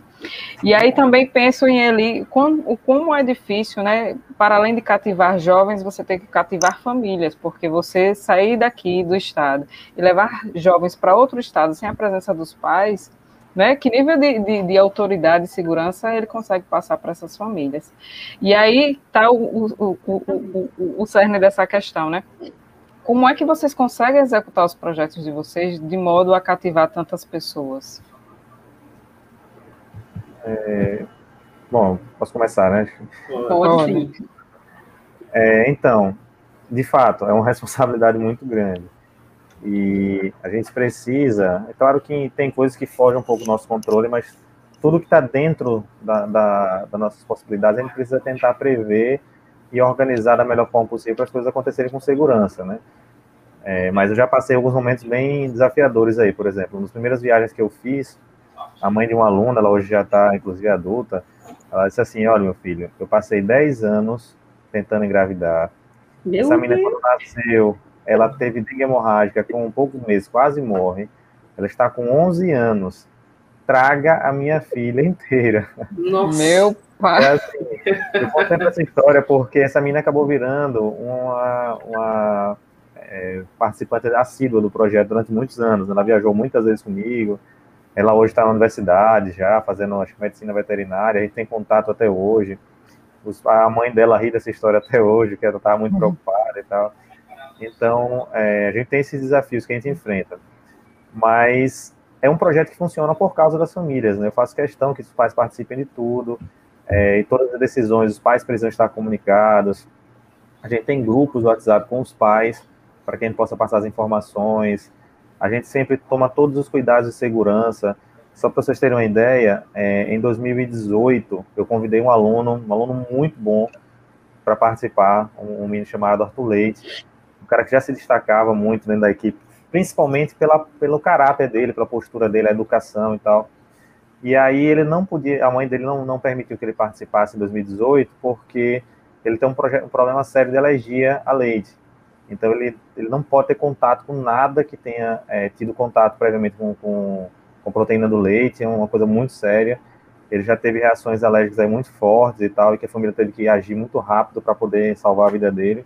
Então existe essa preocupação aí com relação à, à saúde dele. É, só que nesse ano que ele não pôde participar, por coincidência, a mãe dele estava viajando e a gente, quando eu passei com 89 alunos pelo aeroporto no Rio de Janeiro, né, fazendo a conexão, ela estava lá. E ela viu a organização do projeto, viu a organização da equipe, todo mundo certinho ali em fila, com os alunos ajudando a gerenciar as coisas ali. Então ela acabou se sentindo um pouco mais confiante. E no ano seguinte, ele já um pouco mais velho, ela permitiu que ele participasse com a gente. Mas a gente montou toda uma estrutura de segurança. Então a gente levou na equipe uma enfermeira, a gente levou um biomédico, a gente levou um motorista de ambulância, a gente alugou um carro. A gente fez o trajeto até os hospitais da, da região para saber qual hospital atenderia no caso de uma situação de uma reação alérgica, quanto tempo de resposta a gente teria. Então, a gente teve toda essa estrutura logística. Nossa. A gente tinha o tempo todo, estava andando o tempo todo com injeção de adrenalina na mochila, para poder, se ele tivesse alguma reação é, alérgica, a gente poder injetar, poder ganhar tempo. Então a gente tem, to- teve toda essa preocupação para Você poder. dormiu nessa, nessa viagem? Você conseguiu dormir? Não, consegui, tranquilo. A gente, quando a gente se prepara, a gente, quando a gente se prepara, a gente ensaia, Muito se bom. prepara. Planeja, a- né? e- então, é, a gente faz tudo que a gente pode, né, para se preparar. Tem coisas, como eu falei, quem pode. Você dá fugir. curso sobre isso? De como se É preparar? importante, viu? Interessante que minha esposa ficou muito preocupada na hora que soube né, da situação, porque na verdade não era só ele, tinham três alunos com situações parecidas. Tinha um, inclusive, que uma semana antes ele estava na UTI por conta de um Nossa. problema causado pela diabetes que ele tinha, que ele tem, né? Diabetes congênita que ele tem. Então, assim, é, era um aluno que, uma- é, que causava uma preocupação muito grande. O nosso biomédico tinha que todo dia ir lá para ferir a glicemia dele, para controlar as injeções e tudo mais. Mas foi uma viagem muito tranquila, muito tranquila mesmo. Porque a gente tomou todos esses cuidados, a gente to- tomou toda a precaução. Na hora de comer, esse, esse Arthur, ele ia lá, botava máscara, se afastava um pouquinho da galera, tinha a comida dele separada, levou toda a comida dele da semana toda congelada e um forninho para separado para esquentar a comida dele e tal. Então, todo esse cuidado foi tomado aí. E ele não só conseguiu participar, como se destacou dentro da equipe ali, pelo, pela superação, pelo empenho dele em participar. Então, a gente, a gente tem esses desafios, mas funciona bem porque as famílias abraçam, né? A gente acaba se envolvendo muito com as famílias, a gente entende a, a, as necessidades, a gente tenta ajudar na medida do possível. Então, muitas vezes os pais entram em contato comigo, com minha esposa, para pedir ajuda em alguma situação específica que a criança está passando, que, que aquele adolescente está passando, para tentar ajudar. E a gente tem muito essa postura de, de, de, de, formar uma família de verdade. Tanto é que a gente viaja sempre, tem um grupo dos meninos que viaja, por exemplo, se a viagem é para é, Campo do Brito, como a gente foi uma vez já, tem lá, Campo do Brito 2019, Isso é para Itajaí, Santa Catarina. Santa Catarina 2019. Mas quando volta, o grupo muda de nome, sempre vira Família 2019, não sei que Família 2020, porque cria uma integração tão grande que eles, que a galera começa a se tratar como família já, né? um dependendo do outro, um ajudando o outro. E digo sempre a eles, é, é possível e provável aí que futuramente eles vão estar aí no mercado de trabalho, eles podem eventualmente ser sócios em empreendimentos, eles podem estar juntos desenvolvendo projetos, eles podem se juntar para ajudar outras pessoas. E esse vínculo ter começado na infância ali, na adolescência, nesse, em um projeto social como esse, né?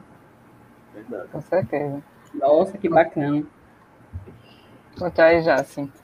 É, é, veja só, o nosso, nosso, os nossos encontros acontecem a cada dois meses, né? Então, nós já fazemos, já, nós já pensamos assim, porque a gente entende que nós, nós somos professores, temos uma rotina muito cheia, então outras pessoas também, com certeza, têm outras demandas. Então, a gente se reúne a cada dois meses, certo? Normalmente online, porque começou já em, em, em agosto do ano passado.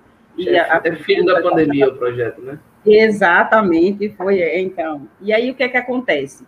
São pessoas de todas as partes do Brasil. Então, é, eu acho que a receita para você, para dar certo, para você manter as pessoas perto de você, eu acho que, principalmente se tratando de uma situação tão, tão, tão, tão diferente, eu acho que é você agir com verdade. Eu acho que quando você mostra para o outro que você se importa, que você está ali porque você tem um objetivo, por exemplo, eu acho que tudo isso faz a diferença. Por exemplo, às vezes a gente faz uns comentários no grupo, então a depender de certas colocações de algumas pessoas, aí a gente não é nada demais você ir lá no, no, no privado da pessoa, saber como é que tá, por que que, por, por que que fez aquele comentário, se está precisando de um olhar diferente. Eu acho que quando as pessoas percebem que você se importa, elas, elas mudam, então isso também é um reflexo de, de por que o Lei de Mulheres Pretas cresce, por que a gente aprende a cada dia. Eu acho que quando a gente trabalha com verdade, com boa vontade, e eu também não poderia esquecer o mérito de que eu tenho três, três parceiras muito legais, né? Sandra Ribeiro,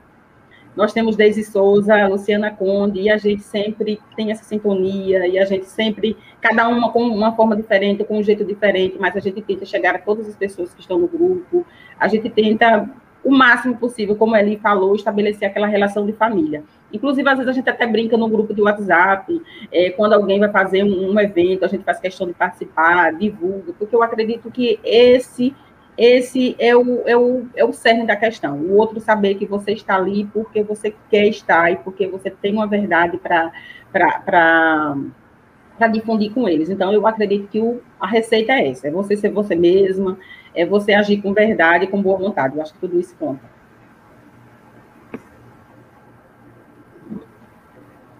Fantástico. Fantástico. Vamos nos comentários, Janete? Vamos lá. Temos muitos, a galera, o pessoal tem interagido bastante. Quero já desde já agradecer muito, né, a participação de todos vocês. Quero dizer, viu, Eli e Jace, que vocês engajam, engajam muito. Vocês têm um público maravilhoso. Voltem sempre. O próximo programa será com vocês novamente. é, e assim, a gente, eu já me perdi de, de quando eles estavam falando, porque já interagiram bastante, mas assim, a gente gosta muito de dar atenção para eles, né? Ah, deixa eu só deixar rapidinho um, um comentário aqui para o Eli, tá? É, a mãe dele já né, disse que o trabalho chama e tal, que precisou ir, aquela coisa toda, mas depois ela voltou. Ela voltou e ela disse: Voltei, minhas alunas estudaram hoje. Oba, então, Dona Eli continua aqui com a gente, viu, Eli? Mamãe está aqui, mamãe está on. É. Por favor, Janete. Quero dizer que eu já estou seguindo Lendo Mulheres Pretas, porque eu já segui a UCIA itinerante, né? Uhum. É, tive a, a, grata satisfação de participar, certa, em certo momento fui convidada a, contar um pouquinho, né, daquela história de, de superação e etc, né, que a gente bem sabe, viu de perto, né? E, mas voltando aqui para os nossos comentários, é, a Pamela comentou aqui que realmente é muito significativo quebrar essas barreiras sociais dos espaços. E Sandra disse, projeto lindo, a física como caminho para o empoderamento, falando né, sobre o projeto de Eli. Pessoal, aquele, a Messias, a Fabiana, né, aquelas palminhas, Geraldo Moraes participando hoje, dizendo superar as dificuldades sem mimimi é bom demais. Verdade. Eu acho que é enfrentar a nossa realidade, né? É, eu tenho, eu tenho meu norte, minhas metas, né? Aquilo que eu quero projetar para minha vida, então vou correr atrás disso. O Fotos Del Rey colocou projeto incrível esse do professor Eli fazendo a diferença na vida dos alunos, com certeza. Bela história, parabéns, professor Eli. Cleomar falando. É, Geraldo Moraes falando, eu bem sei na pele o que é super e acreditar que pode ser e fazer a diferença, com certeza. A gente tem condições, nós, nós temos o poder de mudar as nossas próprias vidas, né? Olha, ela, ela estava avisando que ia sair, entendeu? Né? Aí eu fui e agradeci a presença, mas ela já está de volta. Cleomar continuando, recebi marcador do Lendo Mulheres Pretas via Correios. Ah, eu achei lindo, né? Ele me mostrou. Clamar Macedo, clamar. É, Pamela dizendo, eu amo esse cuidado de levar os convidados, é potente, dá oportunidade de aprender mais, conhecer o trabalho incrível dessas pessoas e, e expandir afetos. Parabéns ao programa, já estou inscrita. Obrigada, Pamela, seja muito bem-vinda. Marta Lima, como mãe, posso afirmar que os alunos aprendem nessa jornada muito mais do que tecnologia. A Feira de Ciências tem no seu DNA valores que ajudam os alunos a se tornarem seres humanos melhores. Já quero o Antônio inscrito. Abra uma vaga. Abra uma vaga para Anthony. E ela reforça aí, viu? Marta Lima, não é à toa que o fã-clube de professor ele é enorme, porque além dos alunos, toda a família fica fã. Olha! E vieram aqui publicamente, viu? Parabéns, Elise Jace, projetos transformadores humanos e incentivadores. Roberta, Roberta Alves, amo, amo conhecer os livros do Lendo Mulheres Pretas, Jace é muito inspiradora. Eu também acho. Roberta Alves, Lendo Mulheres Pretas. Cleomar, por mais Jaces e Elis nesse mundo tão sofrido, com certeza, Olha, vocês estão fazendo muita diferença. Sandra Ribeiro, figuras inspiradoras. Eliana, voltei. A mãe de Eli voltou. Ana Grace, kkkk. Manuela Ferreira, cheguei tarde, mas cheguei. Seja bem-vinda, Manuela.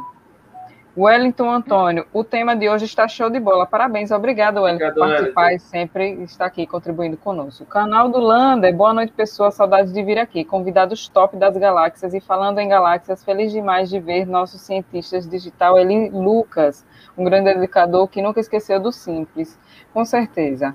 Nunca esqueceu suas origens. Mais uma Wellington. pergunta do nosso roteiro aí, Wellington. Já trouxe a próxima pergunta do nosso roteiro. Como o público pode fazer parte desses projetos? E aí já deixo a deixa para vocês. Quer começar essa? Comece ali. Ah, tá. Ah, pronto, pronto, pode. É, então, no caso da, do projeto Feira de Ciências Itinerante, a nossa, nossa estratégia é ir até as escolas públicas levando os projetos de ciência e tecnologia, né? Seja as oficinas para os, para os alunos, para os professores, é, seja a doação de kits ou a Feira de Ciências em si, a gente vai até as escolas públicas.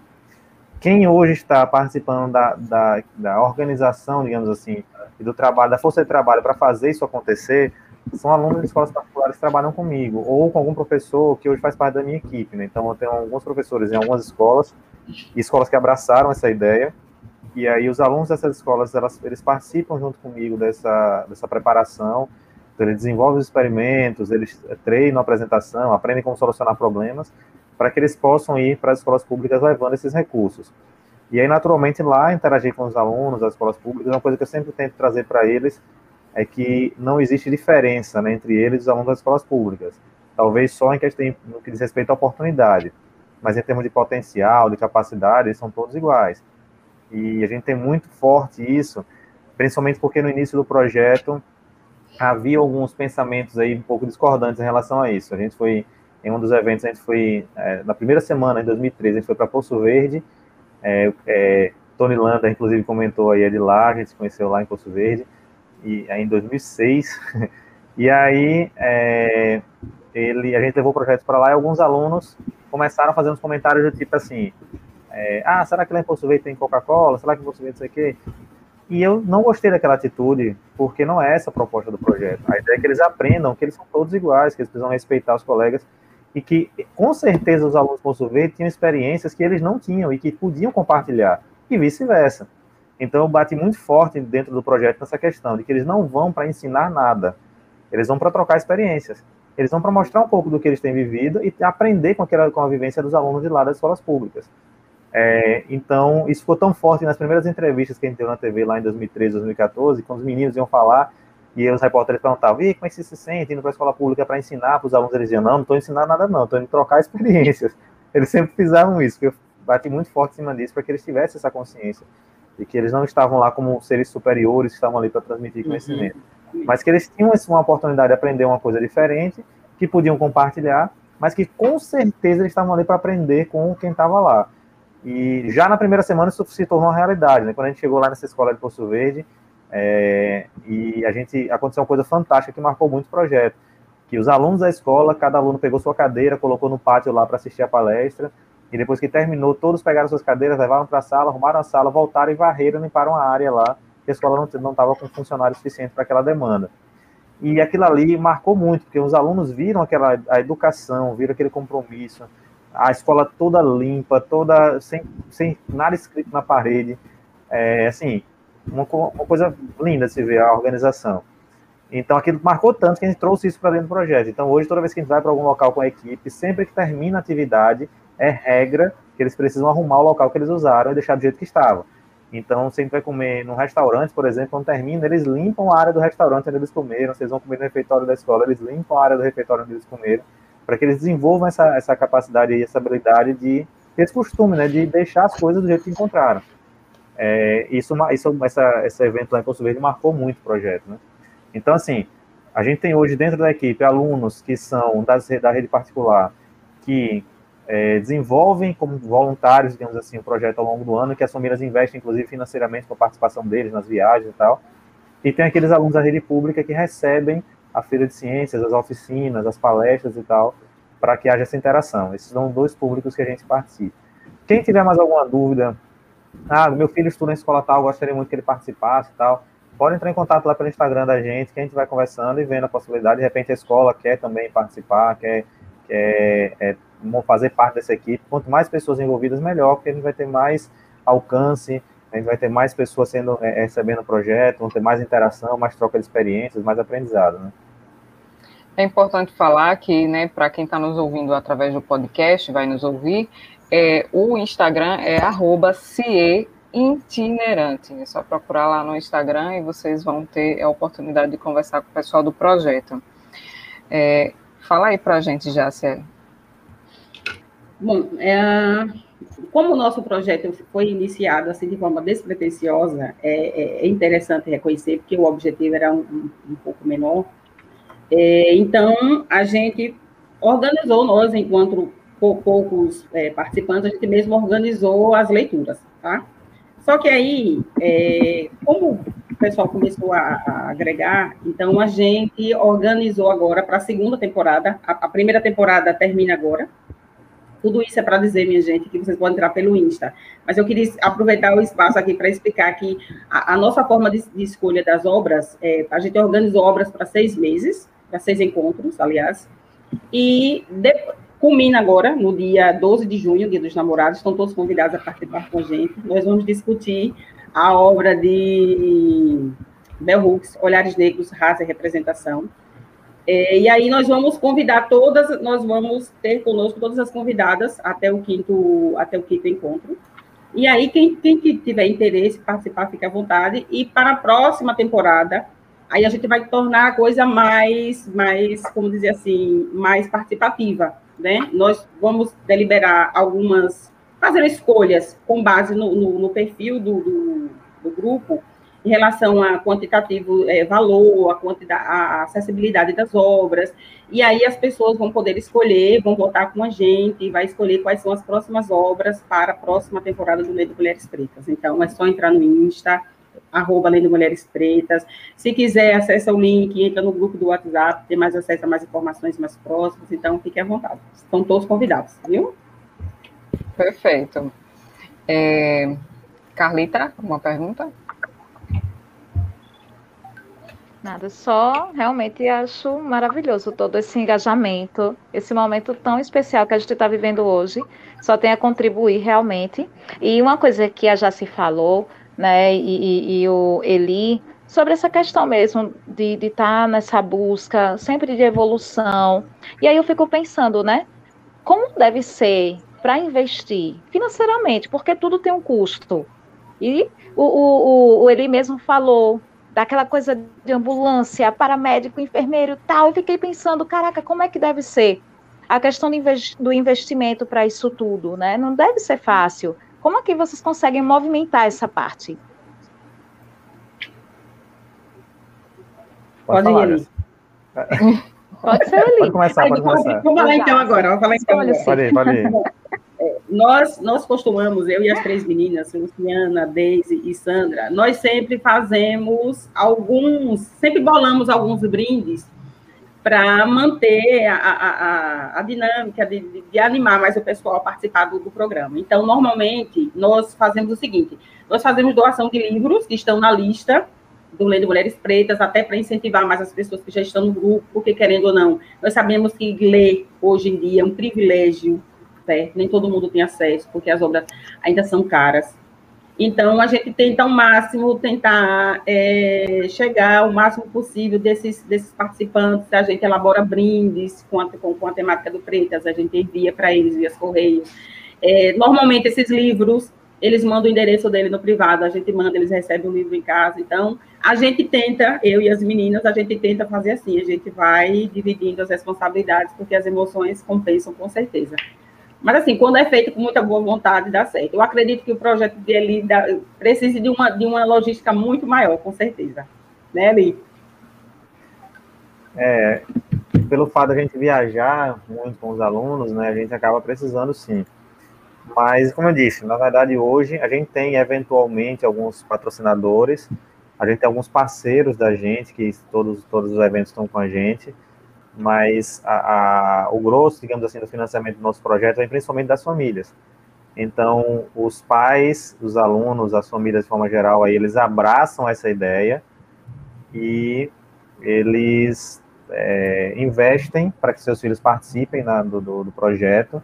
Então, quando tem uma viagem, essa viagem tem um custo, esse custo, embora o projeto não tenha fins lucrativos, mas ele tem um, o custo ele envolve toda a parte logística necessária para garantir a segurança do aluno, né?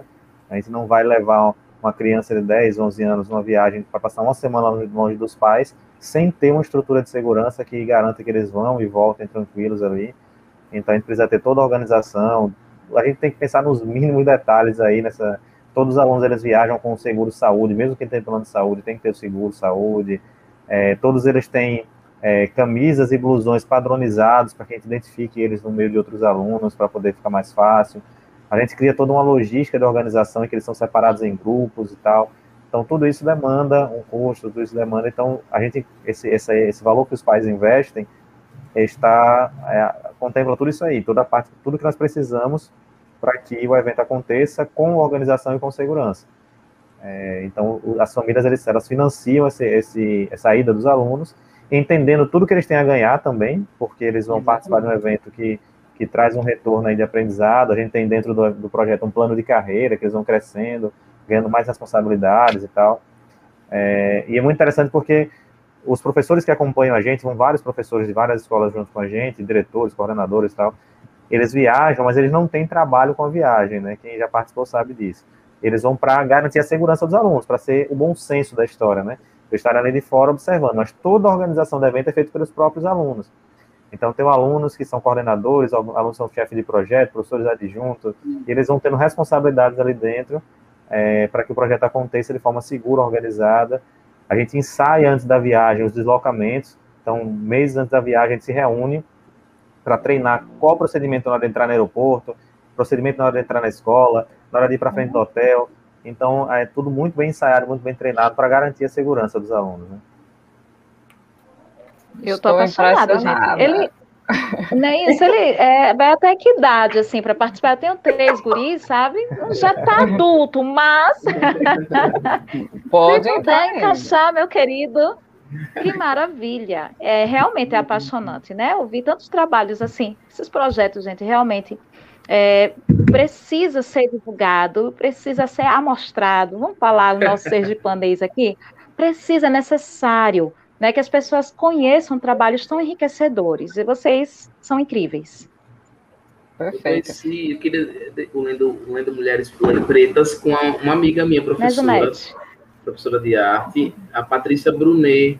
viu, Jácia? Ela já tinha nos indicado, falado do projeto, então fica aqui o cheiro para ela, para vocês também, claro. Exatamente. Ela tinha me falado, quando ela soube, né, do nosso, nosso, do nosso, nosso propósito do programa, ela, poxa, isso é legal. Eu falei, ó, Já- ó, Patrícia, aguarda que tem novidade, a gente está trazendo, e foi fantástico, deu tudo certo. Você está aqui podendo falar. Então, ela mandou mensagem para mim hoje. Ela falou já. Quem em contato com você foi Franklin. Aí eu já comecei a gostar de você, porque se ser amigo de muito bom. Aí eu falei. em café como eu? É, então, eu disse, foi Yara. Aí ele disse, ah, você vai, você vai adorar, você vai se sentir em casa. A galera lá é muito gente boa, eu já gostei disso. Ah, tranquilo, tranquilo. Que bom. E, e eu, eu gostaria de fazer a nossa última interação com os nossos o- telespectadores, ouvintes e internautas. A Pamela Cristina disse: Muito bom saber da busca de informação e preparo para acolher as especificidades de cada aluno, acolhendo com segurança e responsabilidade. Parabéns, ela quis dizer ali, pelo cuidado e carinho, realmente inspirador. Mônica, parabéns, guerreiras. Geraldo Superar, ele quis complementar a fala dele. Luciana Conde, é uma honra, uma felicidade indescritível participar deste projeto lindo e acolhedor, como Jace, Sandra e Deise. Na próxima Landa. entrevista, as meninas precisam vir também, viu? Eu Exato. também Já, na próxima, elas precisam estar aqui, viu? Fiquem à vontade, já estão convidadas, elas gostam. Eli Lucas, Landa falando, né? Eli Lucas jamais deixou as dificuldades do sistema educacional parar com seus sonhos de educar como os mais carentes com tecnologia robótica e afins. Já viajou muitas distâncias para cumprir com a sua missão.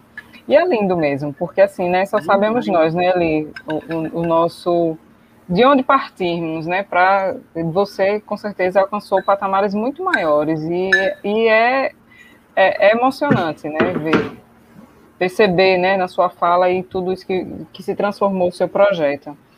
Marta Lima, a leitura aproxima e transforma. Show este projeto Lendo Mulheres Pretas, não tenho dúvidas disso. E Eliane, para fechar com chave de ouro, a mamãe do Eli, mandando os coraçõezinhos aqui. Certamente uma mãe orgulhosa, né? O que, é que a gente tem a dizer? É, Se vocês me permitem só uma, observaçãozinha com relação a ela especificamente, e pegando já a- a- as falas aí de Jace, com relação à leitura, é, meus pais, eles, eles foram extremamente inteligentes para gerenciar os recursos que tinham, né? É, quando eu era criança, no destineiro, meus pais não tinham tantos recursos, hoje em dia, graças a Deus, a situação está bem melhor, mas na época que eu era criança, não. É, e eu tenho dislexia, eu quase não consigo aprender a ler quando era criança. Então, minha mãe foi quem me alfabetizou em casa e eu Nossa. chorava muito, eu tentava muito. Minha irmã, é, que é um ano mais nova, aprendeu a ler vendo minha mãe me ensinar e eu não conseguia aprender. Minha mãe teve toda a paciência, toda a tranquilidade ali para é, me motivar, é, contou histórias ali para tentar mostrar que, que eu, mesmo com dificuldade eu ia conseguir alcançar o objetivo. Ela ela não manja muito de carro, né? Ela disse que sabe diferenciar um Fusca de uma Kombi, né? Mas na época ela, ela sabia que existiam carros a álcool e carro a gasolina. E ela contou uma história lá de um carro a álcool, um carro a gasolina. Estava falando sobre um pegar rápido e ir embora, o outro demorar a pegar, mas também conseguir ir e tal. E eu, até nove anos, mais ou menos, mais ou menos a idade aí que eu, que eu comecei a estudar com você, Janete, lá no, no Benedito, é, eu ainda era um analfabeto funcional. Eu lia, não entendia muito do que eu lia. Me lembro que a primeira prova de redação na escola veio depois corrigida com mais letra vermelha da professora do que com minha letra no final. É, mas aí eu descobri uma coisa, que foi a biblioteca da escola e os livros, né? É, aconteceram algumas coisas, é uma história longa aí, mas eu comecei a gostar de ler. É, minha mãe falava muito sobre a série Vagalume, que era uma série de, de aventura infanto juvenil, e eu comecei a ler e isso começou a transformar. É, depois meus pais perceberam que os filhos iam precisar de inglês, mas não tinham condições de colocar os filhos para estudar, eram cinco filhos. Então minha mãe foi estudar inglês e começou a ensinar inglês em casa, a gente falar inglês em casa e tal. Isso hoje é o que proporciona essas oportunidades de ter esse contato com pessoas do mundo todo aí. Então meus pais eles foram, meu pai com todo o esforço dele, inclusive comprometendo a saúde dele ali para suprir a casa, minha mãe com todo o esforço dela para poder é, nos dar suporte na parte acadêmica. Então foram geniais aí para conseguir, é, é, como é que se diz, É, educar cinco filhos, dando a todos a, a oportunidade de, de crescer, de estudar. É, ela disse sempre assim, ó, o que vai fazer a diferença é você. Então você está na escola pública, mas corra atrás, se esforce, que a diferença vai ser você. E eu, eu sempre faço questão de, de destacar os dois, tanto seu Nelson Ferreira quanto Dona Eliane, que foram pessoas assim, extremamente, não só, não só é, é esforçadas, mas muito inteligentes também para gerenciar o que tinham ali à disposição para conseguir é, dar todas as oportunidades possíveis aí para os filhos. Né? E aí, Eli, eu quero aproveitar o ensejo para que você também, a gente já está se encaminhando para o final do programa, para que você divulgue o evento né, que vocês estão projetando e esse pessoal bacana que vocês estão planejando em trazer. Nos conte aí. Isso, já... a gente, por conta da pandemia, como eu falei, né, o projeto ele tinha tudo para assumir, só que a gente acabou é, é fazendo para crescer, né? Então, agora em, em 2021, nós temos uma expectativa naturalmente, aí, dependendo da pandemia, porque a gente só vai fazer qualquer coisa com segurança, né? É, mas nós estamos na expectativa de agora em 2021 fazer em setembro, 19 a 25 de setembro, um evento chamado Maratona de Inovação para o Bem. É, esse evento vai ser uma semana em que os alunos que estão participando, são 120 alunos, desses 120, de novo, seguindo aquele, aquele projeto de abrir oportunidades para alunos de escolas públicas, mas com a participação de alunos, de alunos de escolas particulares que ajudam a financiar o projeto, nós temos aí 100 alunos das escolas particulares que, que estão pagando para participar do evento e 20 alunos de escolas públicas aí que estão vindo de forma é, com bolsa, né, para participar dentro da mesma equipe, com todas as, as mesmas oportunidades. É, isso está possibilitando fazer esse evento. Então vai ser uma, uma, semana de evento que os alunos vão estar tá aprendendo como prototipar, então vão ter workshops aí de marcenaria, de eletrônica, de programação e tal, e depois eles vão receber problemas reais de pessoas reais para eles criarem soluções. Então, eles vão trabalhar nessa construção dessas soluções para esses problemas e, ao final, eles vão apresentar esse resultado. Então, nós vamos ter aí é, alguns convidados, né? Está aparecendo aí, acho que Kátia, Kátia Tiazareta, né? Que é uma engenheira da, do Laboratório de Propulsão a Jato da NASA. Foi uma das pessoas que a gente conheceu aí é, durante esses dias de, de conversas internacionais aí. A gente convidou ela para participar. Brincadeiras é... à parte, né, Lia? A NASA vem agora. Agora a NASA vem. A NASA vem literalmente. Isso. É. Nós, na verdade, estamos com três, três engenheiros da NASA como convidados aí, né? É Sérgio bacana, Sandoval, ele é engenheiro aeroespacial. É, Kátia, que é engenheira é, eletrônica. Essa é, é Zaida Hernandes, que é engenheira térmica. É, ela, inclusive, conseguiu, para a gente preencher o formulário e tudo mais, e a NASA autorizou ela a vir como representante oficial da NASA no evento como palestrante oficial. Nós temos também Rion Lee, que é o talvez o cara, no fundo, aí mais responsável por esse evento surgir, né, que é o, o coordenador de inovação humanitária lá do MIT, no D-Lab do MIT, e temos é, Madeline Zen, que é uma aluna formada em Engenharia e Ciência da Computação no MIT, né, no Instituto de Tecnologia de Massachusetts, e que hoje é engenheira de software da Google. E a gente convidou ela também para participar, então esses são os convidados para contar com a gente. Eles vão ministrar workshops para os alunos eles vão estar é, é, vão estar acompanhando os alunos. Vai ter um momento meio Masterchef, né? Eles vão dar os, o, a oficina, depois os alunos vão trabalhar nos problemas, eles vão estar circulando nas mesas ali dos alunos, interagindo, perguntando, é, muito mais fazendo perguntas do que dando respostas, né? Fazendo perguntas para estimular os alunos a pensarem mais sobre a temática, para que eles possam depois prototipar essas soluções e apresentar o resultado. A ideia, na verdade, até mais do que o resultado do projeto em si, do, do protótipo, é tentar começar a formar nessa geração essa habilidade de se deparar com problemas e tentar solucionar. E seguir um método para isso, né? Entender, a gente vai ter uma coisa muito forte do foco no usuário, entender qual é a necessidade real do usuário, né? Para que o aluno crie uma coisa que de fato ajude aquela pessoa que precisa da ajuda. Que às vezes a gente, a gente costuma dizer o seguinte, que às vezes o grande problema não é que as soluções são ruins, é que elas são para outros problemas, né? Você tem uma solução maravilhosa, mas que não serve para aquele problema para que ela foi criada. Exatamente. Então, é importante entender o usuário, entender para que, qual é a necessidade dele, e com isso você criar uma solução que de fato atenda aquela necessidade. É, quando o pessoal lá desse, do D-Lab, do MIT, vai para uma comunidade, eles chegam lá, eles trabalham com os recursos que tem ali. Então, eles, eu vi projetos lá, por exemplo, que eles foram para é, atender grupos de mulheres no México, que trabalhavam debulhando o milho e elas precisavam fazer à mão aquele processo ali para não perder, não, não, triturar, né, não acabar perdendo o preço, o valor do, do, milho, e elas sangravam os dedos ali, tanto debulhar. Então eles foram lá e criaram um mecanismo simples com bicicletas velhas, com latão e tal, que elas conseguiam debulhar o milho sem danificar o grão e com muito uma produtividade muito maior e com muito menos esforço, sem se machucar. Então essa é a proposta, você criar soluções para pessoas reais, problemas reais, com é, é, recursos acessíveis e que de fato solucionem aqueles problemas ali. Muito bom saber de tudo isso.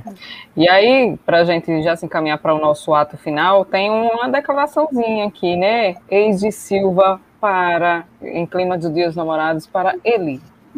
Como esposa, sou suspeita a falar, mas como grande admiradora do trabalho de Eli, muito grata a Deus por ter a oportunidade de caminhar junto com ele nessa trilha que envolve e transforma tantas vidas. Que lindo! Ela, inclusive, é minha gerente financeira. Ela é muito organizada com finanças, com, com é, planilha, com recursos e tal.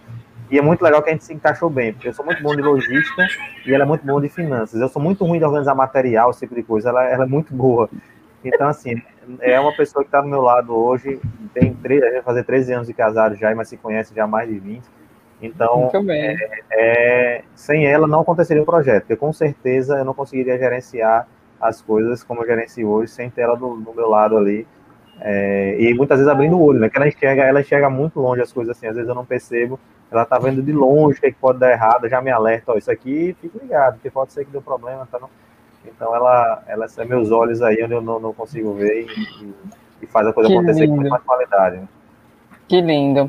E aí, agora vamos para o nosso ato final, nosso programa, que é um momento em que a gente oferece um café, né, já fazendo alusão até ao nome do próprio programa, a gente oferece um café para alguém, mas esse café ele pode ser bom, pode ser ruim, pode ser amargo, pode ser frio, pode ser quente. Né? Eu sempre gosto de começar com ele, para dar o tom do negócio, né? E aí, Franklin Timóteo, para quem vai o seu café? Então, eu queria agradecer mais uma vez a Elias Parabéns por tanto, viu? Obrigado por tanto. As pessoas que passam pelos projetos de vocês, acredito que, que, que fazem, que são pessoas melhores, viu? Muito obrigado por, por terem aceitado essa empreitada, esse convite. Né? Nós também somos frutos da pandemia, tudo certo para iniciar na rádio, a gente vem aqui para as plataformas de streaming e aqui estamos até hoje, firmes e fortes né, segurando a corda, mas sem deixar a peteca cair. Então, muito obrigado mesmo. 45 programas. 45, né? Dos 50 a gente, né? Então, meu café hoje ele vai, ele vai ser quente, certo? Ele vai ser quente, ele vai ser, vai ser para quem gosta. Eu não tomo café com açúcar, mas para quem gosta de café com açúcar, vai docinho aí, ou com adoçantes também. É o caso da minha sogra, minha sogra gosta de café com adoçante.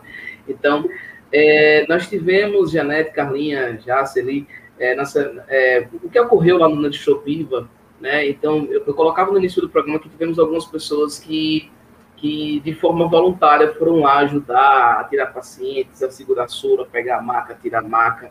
E eu queria deixar aqui um café bem quente para duas pessoas especiais que a gente sentiu que eu pude acompanhar o depoimento, porque estavam ali fazendo o seu trabalho e que deixaram tudo para trás e foram lá ajudar ali mesmo na, na, no front da, do, do, do, incêndio, que é o nosso querido assessor de comunicação lá do, do Grupo GAC, o Fred Gomes, e o Manuel, motorista. Eles foram à clínica deixar uma mãe de uma paciente assistida do GAC e ouviram é, pela rádio a questão do incêndio. Eles estavam passando próximos e foram pessoas que estiveram lá. Eu os, reconheci em outros vídeos que circularam nas redes sociais e eles foram lá, entraram no hospital e entraram com oxigênio e puxaram maca e, enfim, deram aquela força, aquela ajuda, salvaram vidas. Então, Fred e Manuel, fica aqui o meu café quentinho para vocês. Muito obrigado por tanto.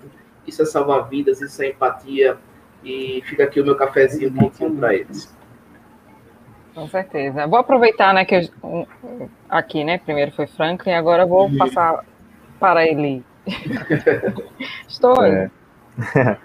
Então, eu já, eu já conheço a, esse quadro do, do programa, né? já tinha planejado aí mais ou menos como é que ia fazer. Meu planejamento, na verdade, era de oferecer esse café para a, a, minha esposa nesse momento, né? justamente por conta dessa parceria aí, dessa, dessa cumplicidade ao longo dos anos. Se eu pudesse, eu colocaria uma música romântica. Né? é, eu tinha planejado, mas acabei antecipando já a fala em relação a ela, porque ela colocou o comentário lá. E, mas de qualquer forma, principalmente porque ela gosta muito de café, né? Então, café vai, vai para ela. É, ela toma sem açúcar normalmente, então vai sem açúcar porque ela gosta. É uma consumidora da tá aqui, viu? Sem açúcar também. é, ela, ela é raiz aí. É, também é, enviaria um café aí para os meus pais, como eu falei, pela, eu não teria chegado aqui sem, sem sombra de dúvida, se não fosse pela ajuda deles, e conhecendo a realidade, por mais que eu tenha encontrado professores com muita, muito boa vontade, mas conhecendo a minha dificuldade no início, eu muito provavelmente teria tido muito, muitas limitações aí na minha vida acadêmica se não fosse a paciência deles para me, me auxiliarem. É, mandar um café também para todos os professores que nesse momento aí vivenciaram esse drama é, dessas aulas de um formato diferente. Eu acho que professor, eu digo isso por mim, professor gosta muito da interação com o aluno, né?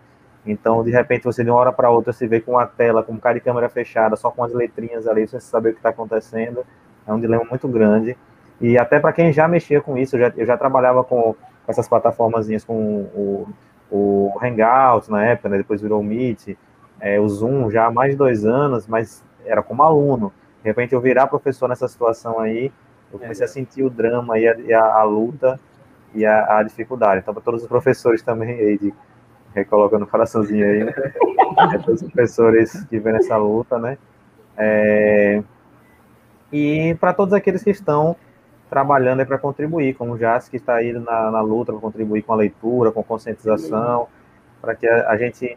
Eu acho que tem coisas que a essa altura não era nem para a gente estar tá precisando conversar mais, mas que infelizmente ainda estão sendo necessárias Verdade. e que é, aos poucos a gente vai, vai contribuindo aí para as coisas mudarem e melhorarem, né? para todos aqueles que estão então se esforçando aí, dando, dedicando seu tempo para contribuir para ter uma sociedade mais organizada e mais justa. Né? Com certeza. Vou, vou passar agora para Jace. Jace. Nossa, eu amei de paixão essa ideia desse cafezinho. Então, o meu cafezinho quentinho, vai com um pouco de açúcar e bem forte, primeiro para minha mãe, que foi mãe e pai. Eu tinha só 10 anos quando meu pai faleceu e ela sempre foi um exemplo maravilhoso. Minhas irmãs lindas, minha família, é, para todos os professores, mas eu não queria esquecer de mandar um cafezinho especial para as minhas parceiras do, do grupo do Lei Mulheres Pretas, para as pessoas que estão no Insta, mas especialmente aquelas pessoas que estão no grupo do WhatsApp, que nos dão bom dia, que nos trocam, que nos trocam é, é aqueles cafés quentinhos, Franklin, que você diz assim, nossa, como foi bom escutar isso, foi muito bom. bom. Né? Para pessoas como Eli, que constrói pontos maravilhosas, Janete, Franklin, Carla, Iara, eu não vou esquecer de mandar um abraço especial para Célia. Célia é irmã de Yara. E Célia uhum. sempre foi militante do de Mulheres Pretas. Ela sempre Legal. mostra para gente, ela sempre divulga. Ela é incrível. Então, eu quero mandar um, um cafezinho quentinho para todo mundo. Vou mandar também, clima de, de, de, de, do Dia dos Namorados, vou mandar também para a esposa, um cafezinho para a esposa de, de Eli. E não é muito comum, é, é, não é muito comum as pessoas dizerem que amam. Eu gosto de dizer que amo. Os meus amigos é, sabem disso. Eu também digo, viu? É, é bom, acho que é importante a gente exercitar. E quem está perto de mim sabe que eu sou assim mesmo. Então, quero mandar um cafezinho quente para todos os professores, meus familiares, meus amigos, todos os pretos, pretas, pretes, todo mundo. Cafezinho quente bem saboroso para todos vocês. Vou passar a palavra para a Carlinha e depois eu passo para você, viu, Eli? Carlinha, okay. tá? Simbora com café. Quentinho tá também. Preto, puro. Tem que ser puro. Hoje é puro. Aquele café preto bem quente, gostoso. Raiz.